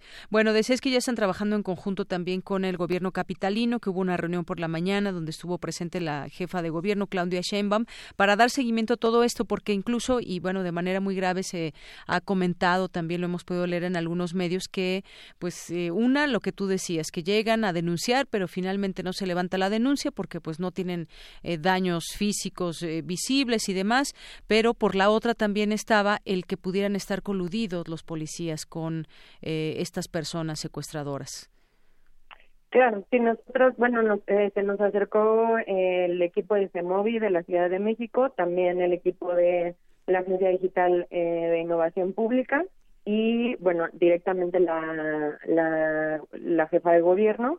Entonces, yo no he ido a las reuniones, han ido mis compañeras, pero sí, vamos a tener también una reunión hoy en la tarde con la agencia para más o menos entender qué podemos hacer con los datos que nosotras tenemos y empezar a generar política pública y eh, en este tema coyuntural.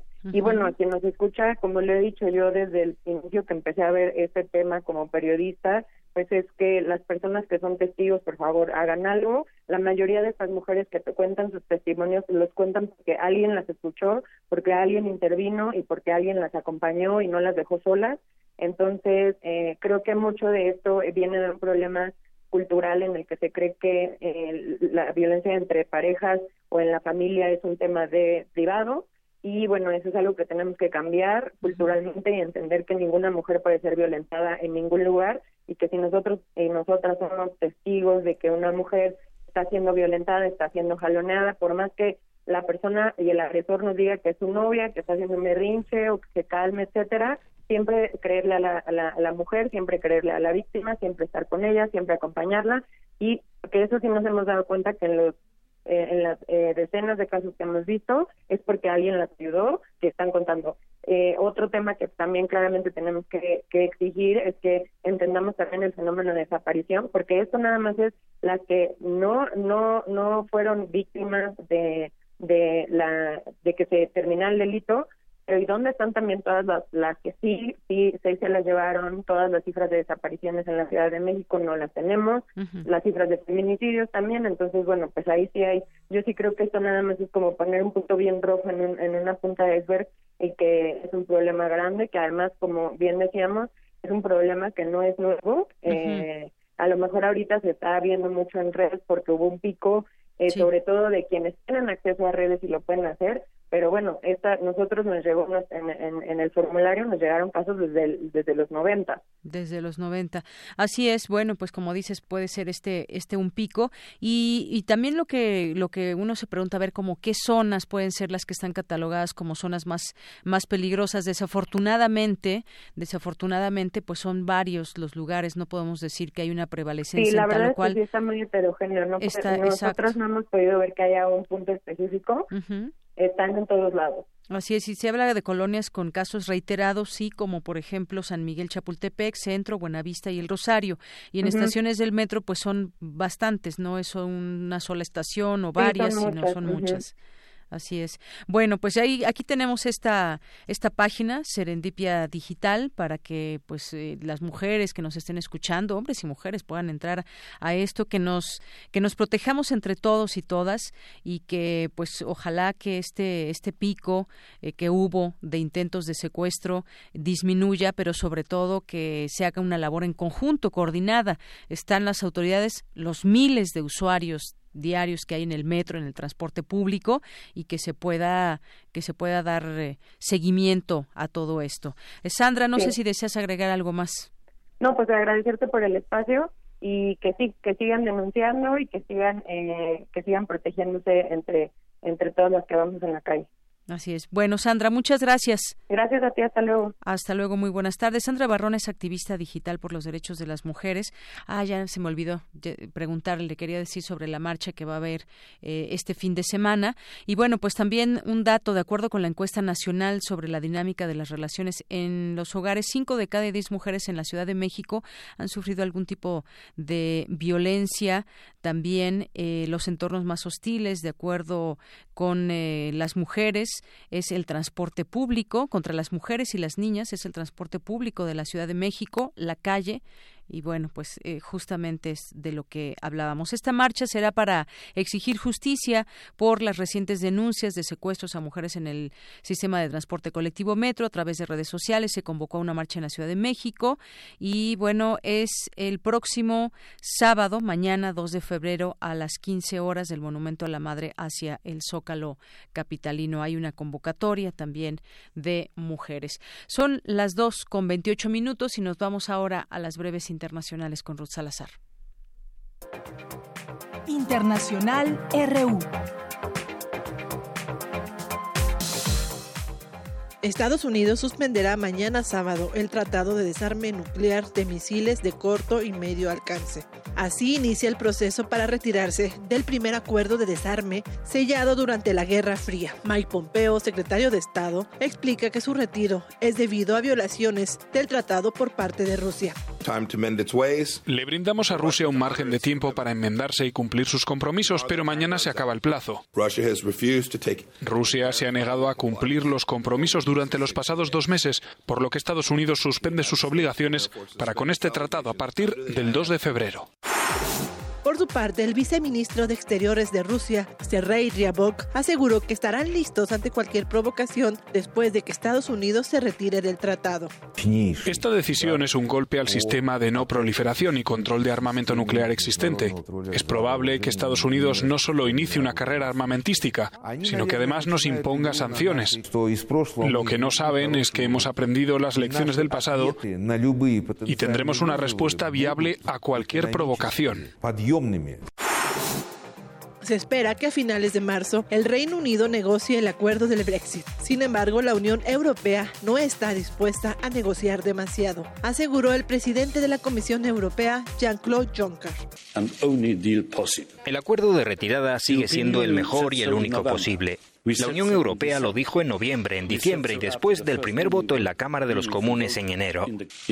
El debate y la votación en la Cámara de los Comunes de ayer no cambia nada. El acuerdo no será renegociado. Permítanme aclarar que la votación de ayer aumenta el riesgo de una ruptura sin acuerdo del Reino Unido. La Unión Europea se opone a una intervención militar extranjera en Venezuela, aseguró el ministro de Exteriores español Josep Borrell, quien agregó que su país no apoyaría dicha medida y que Juan Guaidó será reconocido el próximo lunes cuando se cumple el ultimátum impuesto al mandatario venezolano Nicolás Maduro. El lunes, los ocho días, el presidente lo dijo claramente, cuando se cumpla el plazo señalado por el presidente del gobierno, pues naturalmente él y todos los demás países que lo han hecho, lo van a hacer. Lo que pasa es que se sigue trabajando para construir un consenso mayor. Al menos 50.000 personas han fallecido en Honduras en circunstancias violentas en los últimos 10 años, según un informe del Comisionado Nacional de los Derechos Humanos, quien destaca que la mayoría de las víctimas son jóvenes. Con audios de Euronews, las breves internacionales con Ruth Salazar. Queremos escuchar tu voz. Nuestro teléfono en cabina es 55 36 43 39. Relatamos al mundo. Relatamos al mundo. Continuamos dos de la tarde con 31 minutos. Ya tenemos a los ganadores que se van a ir a ver el partido de Pumas el próximo domingo, Pumas contra Monterrey a las 12 del día. Son Pedro López Álvarez y Nélida Rivera Hernández que nos llamaron por teléfono y les pedimos que nos manden ya sea vía mensaje directo a Verónica Ortiz Herrera, bueno, pues ya aquí están todos un nombre completo, a César Alberto y Adelaida que nos den sus apellidos, por favor, para que podamos tenerlos aquí en la lista. Ustedes son los ganadores por Twitter. Verónica Ortiz Herrera, César Alberto y Adelaida, muchas gracias por estar atentos al programa. Ahí nos cuentan, nos mandan fotos, nos etiquetan ahí en, en, Twitter o en Facebook, nos mandan alguna foto y ya nos dirán qué tal se pone este, este partido. Bueno, y son las dos con dos minutos. Hace rato platicábamos de ese temblor que se suscitó en la mañana y bueno, pues con información de nuestra universidad. También días anteriores había surgido esta información de la Gaceta fallas geológicas activas en el subsuelo del Valle de México y habla de todo ese tema. Hoy en día tiembla igual que antes, pero la capacidad de detección ha aumentado y por eso se reportan más. Por eso pues ahora lo que vemos desde el sismológico también es que tiembla diario, a veces muchas veces la mayoría imperceptible, pero pues estos sistemas que nos eh, permiten saber pues los grados exactos de, de un temblor y además en algún momento se espera, en algún futuro que esperamos no tan lejano, se pueda predecir un sismo. Hasta el día de hoy eso es imposible. Dos con treinta y tres minutos.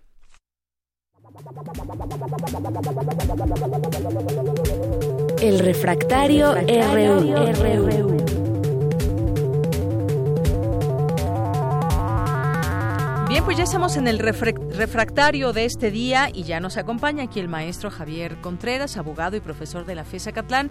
¿Cómo estás, maestro Javier? Bienvenido. Hola, ¿qué tal, Deyanira? Muy buena tarde para ti y para todo nuestro radio escuchas. Pues hoy, como cada viernes que nos escuchamos, hoy es un gran día para estar vivos y la agenda política del país e incluso del mundo, como ya lo hemos escuchado hace rato, está que arde y llena de temas. Llena de temas. ¿Con cuál empezamos? Porque no nos va a dar tiempo de hablar de todos esos temas que dices pero sí por lo menos tres. Bueno, pues me parece. Javier? Me parece que sería pertinentísimo hablar de un tema que nos ha heredado la vieja administración, que me parece que también ha sabido tomar por los cuernos la administración de Andrés Manuel López Obrador, que es hablar acerca de los desaparecidos. Es un tema muy complicado y que en los últimos días no ha tenido tanto foco mediático justamente por el problema del combate al huachicoleo, pero ya se echó a andar este, bueno, el 4 de febrero se echará a andar el Plan Nacional para la búsqueda de personas desaparecidas, que va a ser encabezado por la Secretaría de Gobernación y de manera particular por el subsecretario para Derechos Humanos Alejandro Encinas, ¿no? Viejo conocido de esta Ciudad de México. Creo que es importante resaltar que es una situación gravísima la espiral de violencia en la que quedó sumida este país, pero que se han tomado acciones pertinentes. Justo hoy, hace unas dos, tres horas, ese mismo subsecretario Alejandro Encinas estaba en reunión de trabajo con los integrantes del Movimiento Nacional por Nuestros Desaparecidos en las instalaciones de la Secretaría de Gobernación. Pero ¿por qué tomar este tema? ¿Por qué no lo podemos abandonar? A pesar de todo lo que ocurre en el panorama internacional, que es hablar de la postura de la política exterior de nuestro gobierno. A pesar de las medidas que se han tomado sobre el asunto del huachicoleo, este es un tema urgente y por el cual hemos sido observados por diferentes organismos internacionales y diversas eh, integrantes de la sociedad civil. No se puede dejar de lado bajo ninguna circunstancia. Claro, es algo que, que, se hereda y si bien, pues más allá de estar a favor o en contra de las acciones que se emprenden por el nuevo gobierno, hay algunos temas imperantes y uno de ellos es este, el de encontrar a esas personas desaparecidas. Desafortunadamente, pues a veces es encontrar sus cuerpos a veces eh, pues en el menos de los casos, pero con toda la esperanza las familias pues esperan encontrarlos vivos.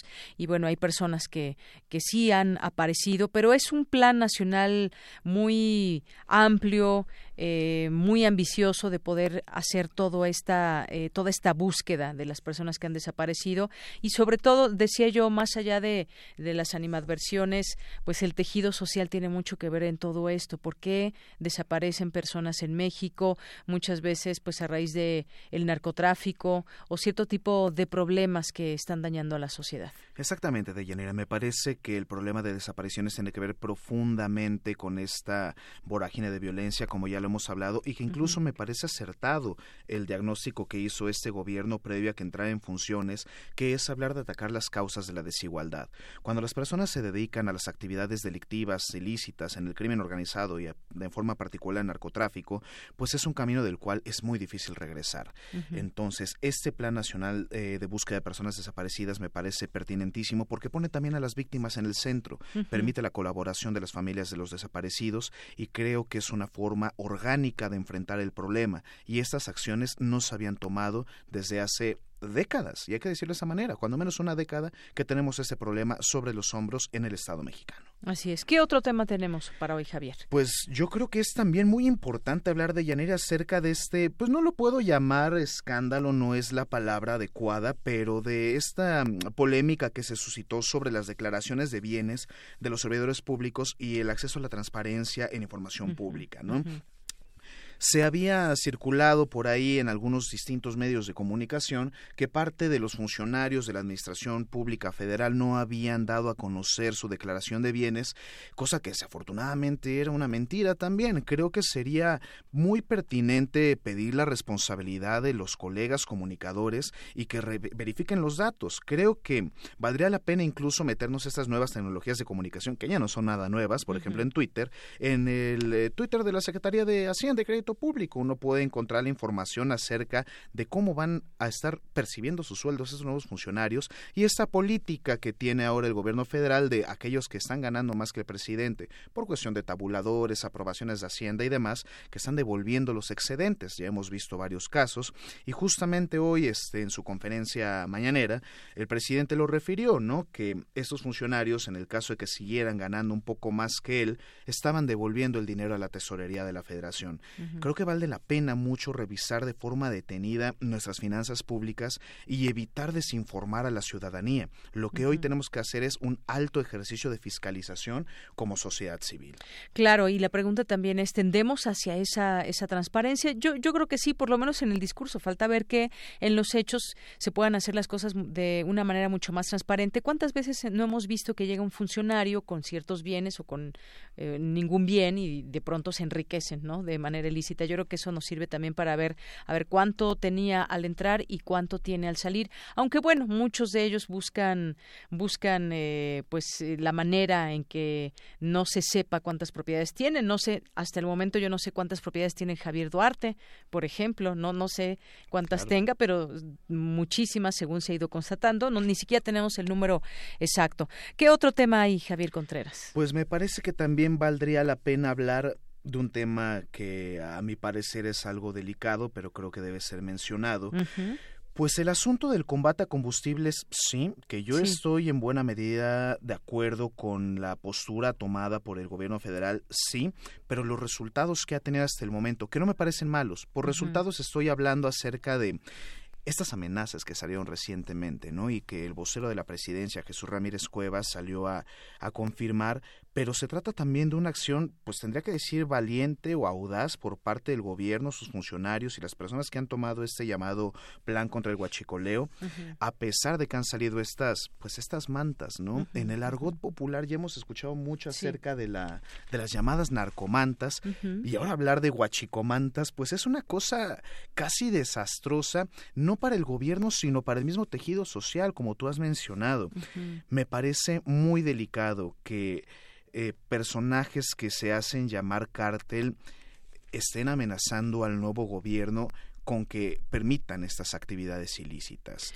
Así es, entre los mensajes, una esta amante en contra del presidente decía, entre otras cosas, Andrés Manuel López Obrador, te exijo, exijo que saques a la Marina, Sedena y fuerzas federales del Estado, si no, te voy a empezar a matar gente inocente para que veas que esto no es juego y que en Guanajuato no los necesitamos. Bueno, pues sí, amenazas bastante serias, hay que tomarse en serio estos temas. De verdad, yo creo que más allá de proteger a una persona, también es proteger a un país, porque ante una situación que no queremos que suceda, eh, pues vendría una inestabilidad para nuestro país. Nadie quiere eso, sea del partido que sea, sea un ciudadano que votó por Andrés Manuel López Obrador o no.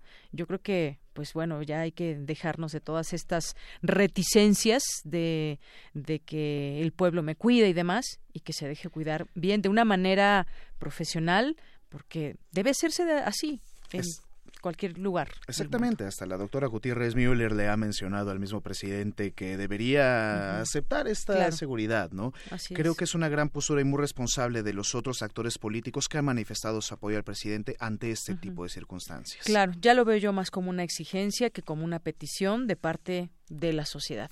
Bueno, pues Javier Contreras, muchísimas gracias por venir y estar aquí con nosotros en Prisma RU. Muchísimas gracias, Deyanira, y para todo el amable auditorio, que tengan un excelente fin de semana. Hasta el siguiente viernes, Javier Contreras. Relatamos al mundo. Relatamos al mundo. Porque tu opinión es importante, síguenos en nuestras redes sociales, en Facebook como Prisma RU y en Twitter como arroba PrismaRU.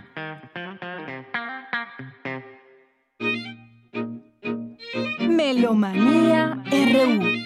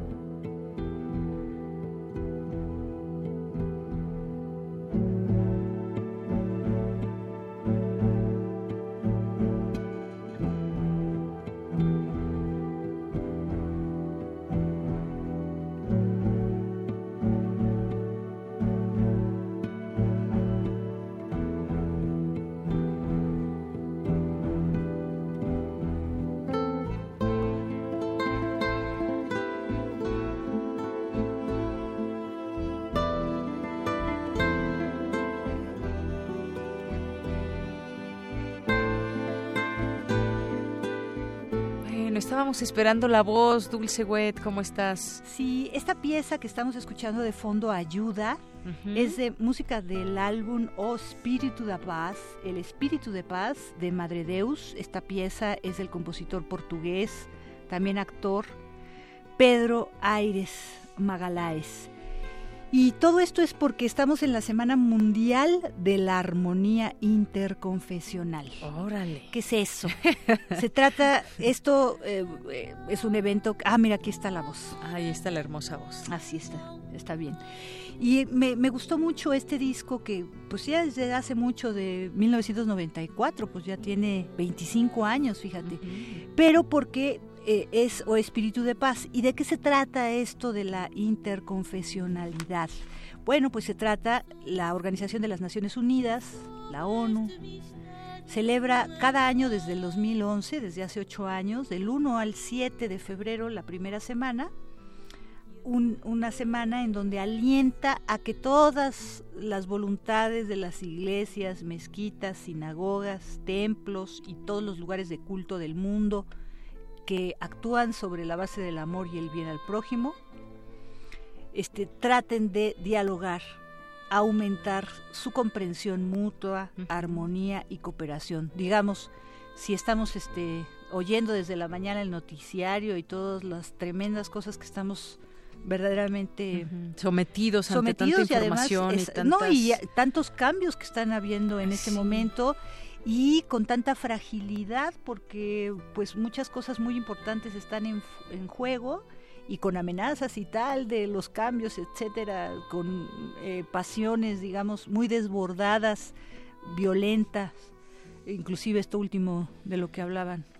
Y hasta en el discurso de pronto que se vuelve violento de parte así Entonces, bueno, intentemos no tanto la tolerancia como decían en la mañana, sino más bien el respeto, ¿no? Porque Eso, creo que el respeto. Sí, porque decir tolerar, pues parece que como que aunque no te guste, te lo comes. Lo soportas. Exacto, es como soportar. En cambio, el respeto, bueno, ya es darle también un lugar a otra, al otro, el mismo lugar que tienes tú. Es muy diferente. Qué difícil para muchos eso, ¿eh? Pero bueno, de eso se trata y por eso se está celebrando toda esta semana y por eso lo recordamos. Vámonos con un poquito de música de lo que va a tocar la OFUNAM para hacer nuestros regalos.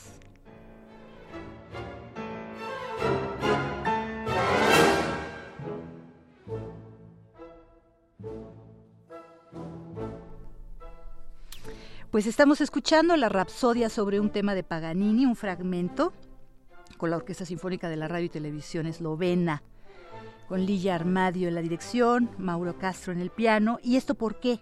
Porque estamos todavía en, en el Festival Internacional de Piano y entonces el director invitado Jesús Medina, como director huésped, y en el piano Dmitry Maslev, tocarán esto, la Rapsodia sobre un tema de Paganini, también se tocará la danza de la muerte de Liszt y también escucharemos en la segunda parte del programa la Sinfonía número 2 Londres de Fom Williams. Hay cinco pases dobles para mañana, 2 de febrero, a las 8 de la noche. Recuerden que tienen que estar desde las 7 a las 7 y media y los vamos a mandar por teléfono. Es el 55 36 43 39, cinco pases dobles para escuchar este segundo programa de la FUNAM con Jesús Medina como director huésped, Dimitri Maslev en el piano, Liszt, eh, Rachmaninoff y Fon Williams de programa, sábado y domingo, así que bueno, pues aquí está. Y vámonos ahora con las tres invitaciones que tenemos, una para hoy mismo con la Orquesta Sinfónica Estanislao Mejía de la Facultad de Música de la UNAM. Escuchemos a su director titular, Samuel Pasco, quien nos invita al programa de hoy. Muy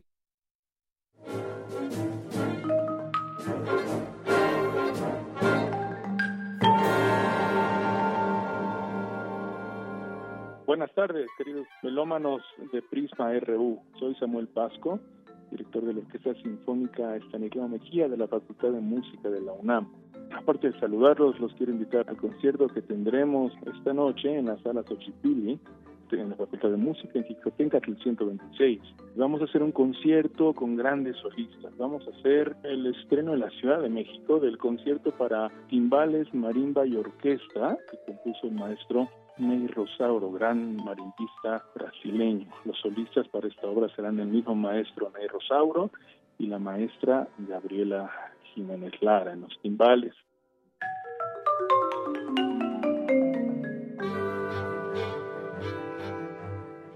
De verdad un gran honor para la Facultad de Música, para la orquesta, poder tener al maestro Ney entre nosotros.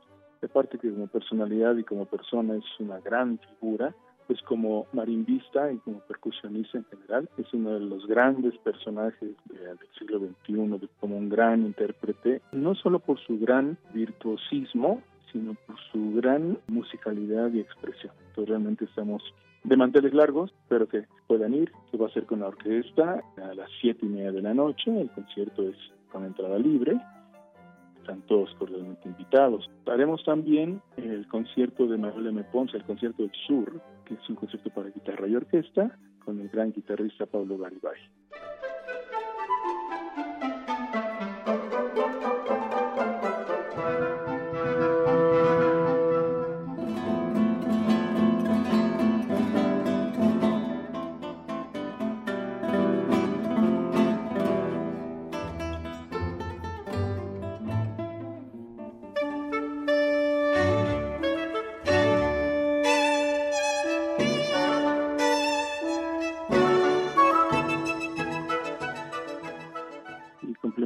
El programa también con un movimiento del noneto número uno de Martinú, es un programa creo que muy atractivo, con grandes solistas, la música es muy emocionante. Sean invitados y me gustaría verlos por ahí.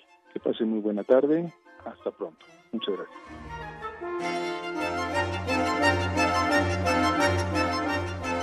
Estamos como en orden cronológico. Esto es parte de el, es el noneto de Martinú, que también es tan agradable.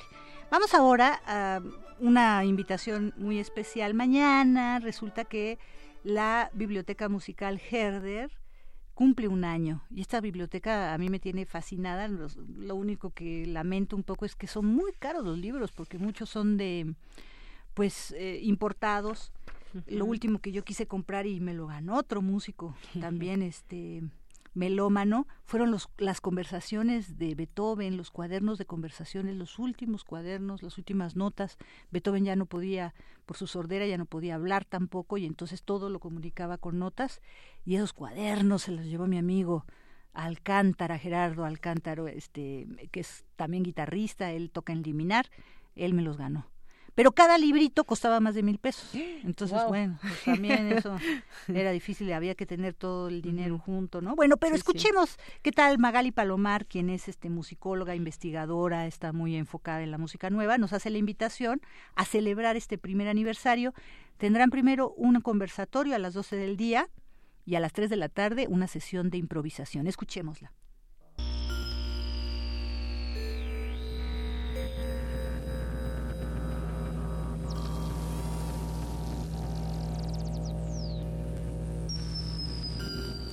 Hola, muy buenas tardes, amigos melómanos de Prisma RU. Mi nombre es Magali Palomar, investigadora y gestora cultural de música.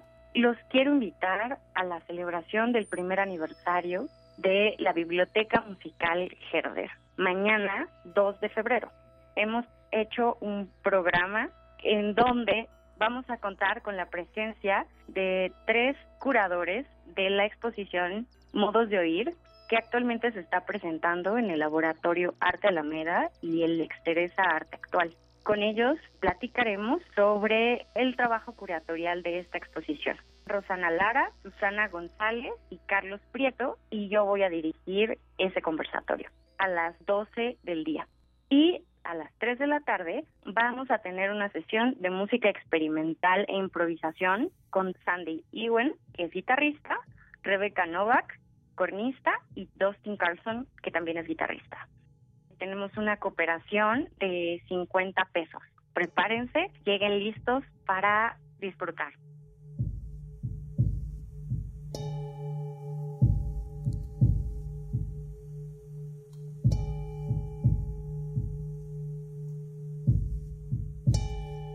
Esperamos que nos acompañen en Tehuantepec 50, esquina con Ures, en la Roma Sur. Está muy cerca del el Metro Centro Médico. no olviden buscarnos en nuestras redes sociales, arroba Herder Musical. Estamos listos para celebrar juntos este primer aniversario de la Biblioteca Musical Herder. Nos vemos ahí mañana. Y esta actividad, esta actividad que realiza la Biblioteca Musical es cada primer eh, sábado de mes, o sea que tendremos también conciertos y reflexiones. A mí me encanta ese formato porque primero hay como una disertación, una reflexión acerca de lo que realizan después. Y lo poquito que, bueno, aunque vamos varios, pero 50 es poco realmente, pero todo eso es para los músicos, para la sesión que hacen de improvisación de 3 a 6 se los recomiendo muchísimo. Por último, también la Orquesta Filarmónica de la, de la Ciudad de México este, pues integra en su programa el estreno mundial de una obra de Marcela Rodríguez, compositora mexicana, nacida en 1951. Ella nos invita, ella antes había hecho Vértigos, que era para tambuco y orquesta, y era toda también una obra en un solo movimiento, pero es casi de 20 minutos de duración. Nos cuenta los pormenores de esto.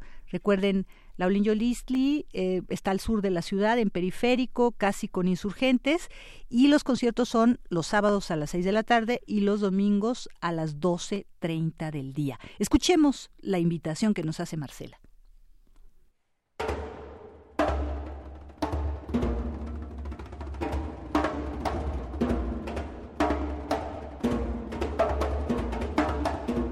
Buenas tardes. Muchas gracias por la invitación a este programa Prisma. Estoy aquí para invitarlos al concierto de mañana en la Sala Silvestre de Vueltas de la Olin. Voy a estrenar una obra que se llama Vértigo. Es una obra para orquesta sola en un solo movimiento y se basa básicamente en una conversación entre todos los grupos, los tres grandes grupos de la orquesta, digamos las maderas, los metales y las cuerdas.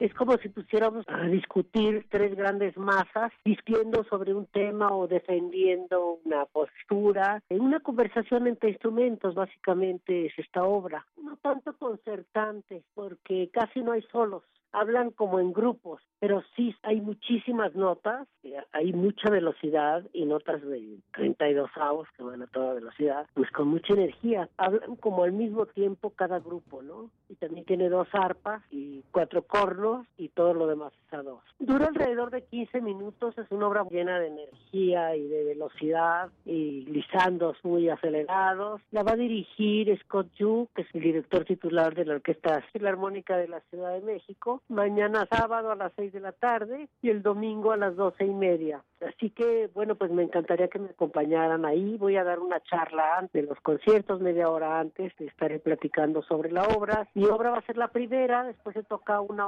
nocturno de un compositor que se llama Risco y después la Sinfonía número uno de Sibelius. Me daría mucho gusto que me acompañen y que me acompañe el público de Prisma y ahí los espero. Muchas gracias. Un abrazo.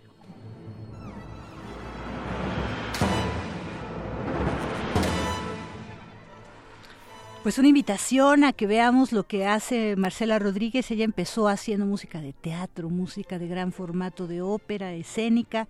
En sus últimos años ha compuesto mucha música de cámara, en donde vemos cómo ha sintetizado todo su lenguaje y ahora otra vez avienta las cosas al vértigo de la orquesta que le fascina entonces vale mucho la pena. Qué bueno que la Orquesta Filarmónica de la Ciudad de México ha abrazado nuevamente este proyecto de incluir música nueva y bueno, qué mejor que sea una de nuestras mujeres. Eh, artistas, gran, gran conocedora de los materiales sonoros y una pionera finalmente en este campo, sobre todo en el escénico. Bueno, poquito a poco nos vamos a ir ya con Giancarlo Menotti, al que estamos escuchando. Estamos escuchando una cosa muy divertida que es su triplo concierto a tre. Esta obra me gustó ponerla porque es de 1968 y en el marco de que todavía estamos realizando la reflexión importante de a esos 50 años, pues ahí está la música de Menotti. Es su aniversario luctuoso número 12. Él nació en 1911 en Cadegliano, Italia, y desde los siete años, bajo lecciones de su madre, comenzó a componer canciones. A los once años ya tenía su primera ópera, La muerte de Pierrot. Y más tarde eh, fue cuando, eh, primero se inscribió en el Conservatorio de Milán, y después, tras la muerte de su padre, se fueron a Estados Unidos y ahí lo puso a estudiar su mamá en el Curtis Institute of Music en, en Filadelfia. Y ya desde su primera ópera de larga duración, El Cónsul, en 1954 ganó el premio de Círculos de Críticos de Drama de Nueva York y el premio Pulitzer, que es un premio musical muy, como el Nobel, así nada más, pero para música, ¿no? Para música. Una de sus grandes eh, óperas que es muy conocida porque tiene un corte clásico de navideño, es Amat and the Nights Visitors. Este, ya tuvo 50 años, ya en el 2001 cumplió sus 50 años y ha estado todo el tiempo. A Menotti le dieron en 84 eh, el, digamos, el premio de honor en el Kennedy Center y también fue músico del año en 1991 por el Musical America. Bueno, pues con esto nos despedimos, mi querida Deyanira, y antes de despedirnos quisimos dar al aire la lista de ganadores de la UFUNAM para mañana. Muchísimas gracias, Emiliana Pardomo, que tomó todos estos nombres. Oscar Reyes Martínez, Janet Rivera Viqués, Dulce Olvera Mazariegos, Ana Francisca Palomera Romo y Jesús Nagore Carmona. Muy bien, pues felicidades y si tienen tiempo también los invitamos al Centro Cultural Corral de Comedias en Tolsa 58 para ver la obra Delirios. ¿A qué jugamos hoy? a que estábamos solos. Se presenta hoy, empieza a las 8 en este foro cultural Corral de Comedias, Tolsa 56, cerca del metro Cuauhtémoc. Y bueno, pues ahí le seguiremos hablando de esas invitaciones porque toda, hasta el 15 de marzo va a estar esta obra. Con eso nos despedimos, ya son las 3, Dulce Wet. Muchas gracias. Gracias a ustedes. Y gracias a ustedes que nos escuchan. Soy Deyanira Morana, a nombre de todo este gran equipo. Gracias, buenas tardes y buen provecho. Hasta el lunes.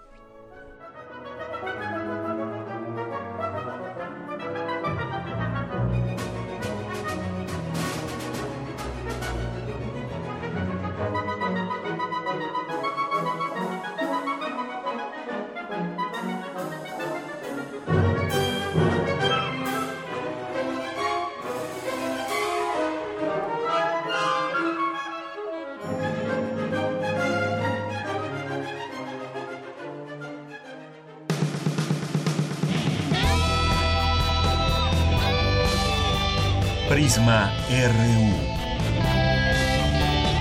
Relatamos al mundo.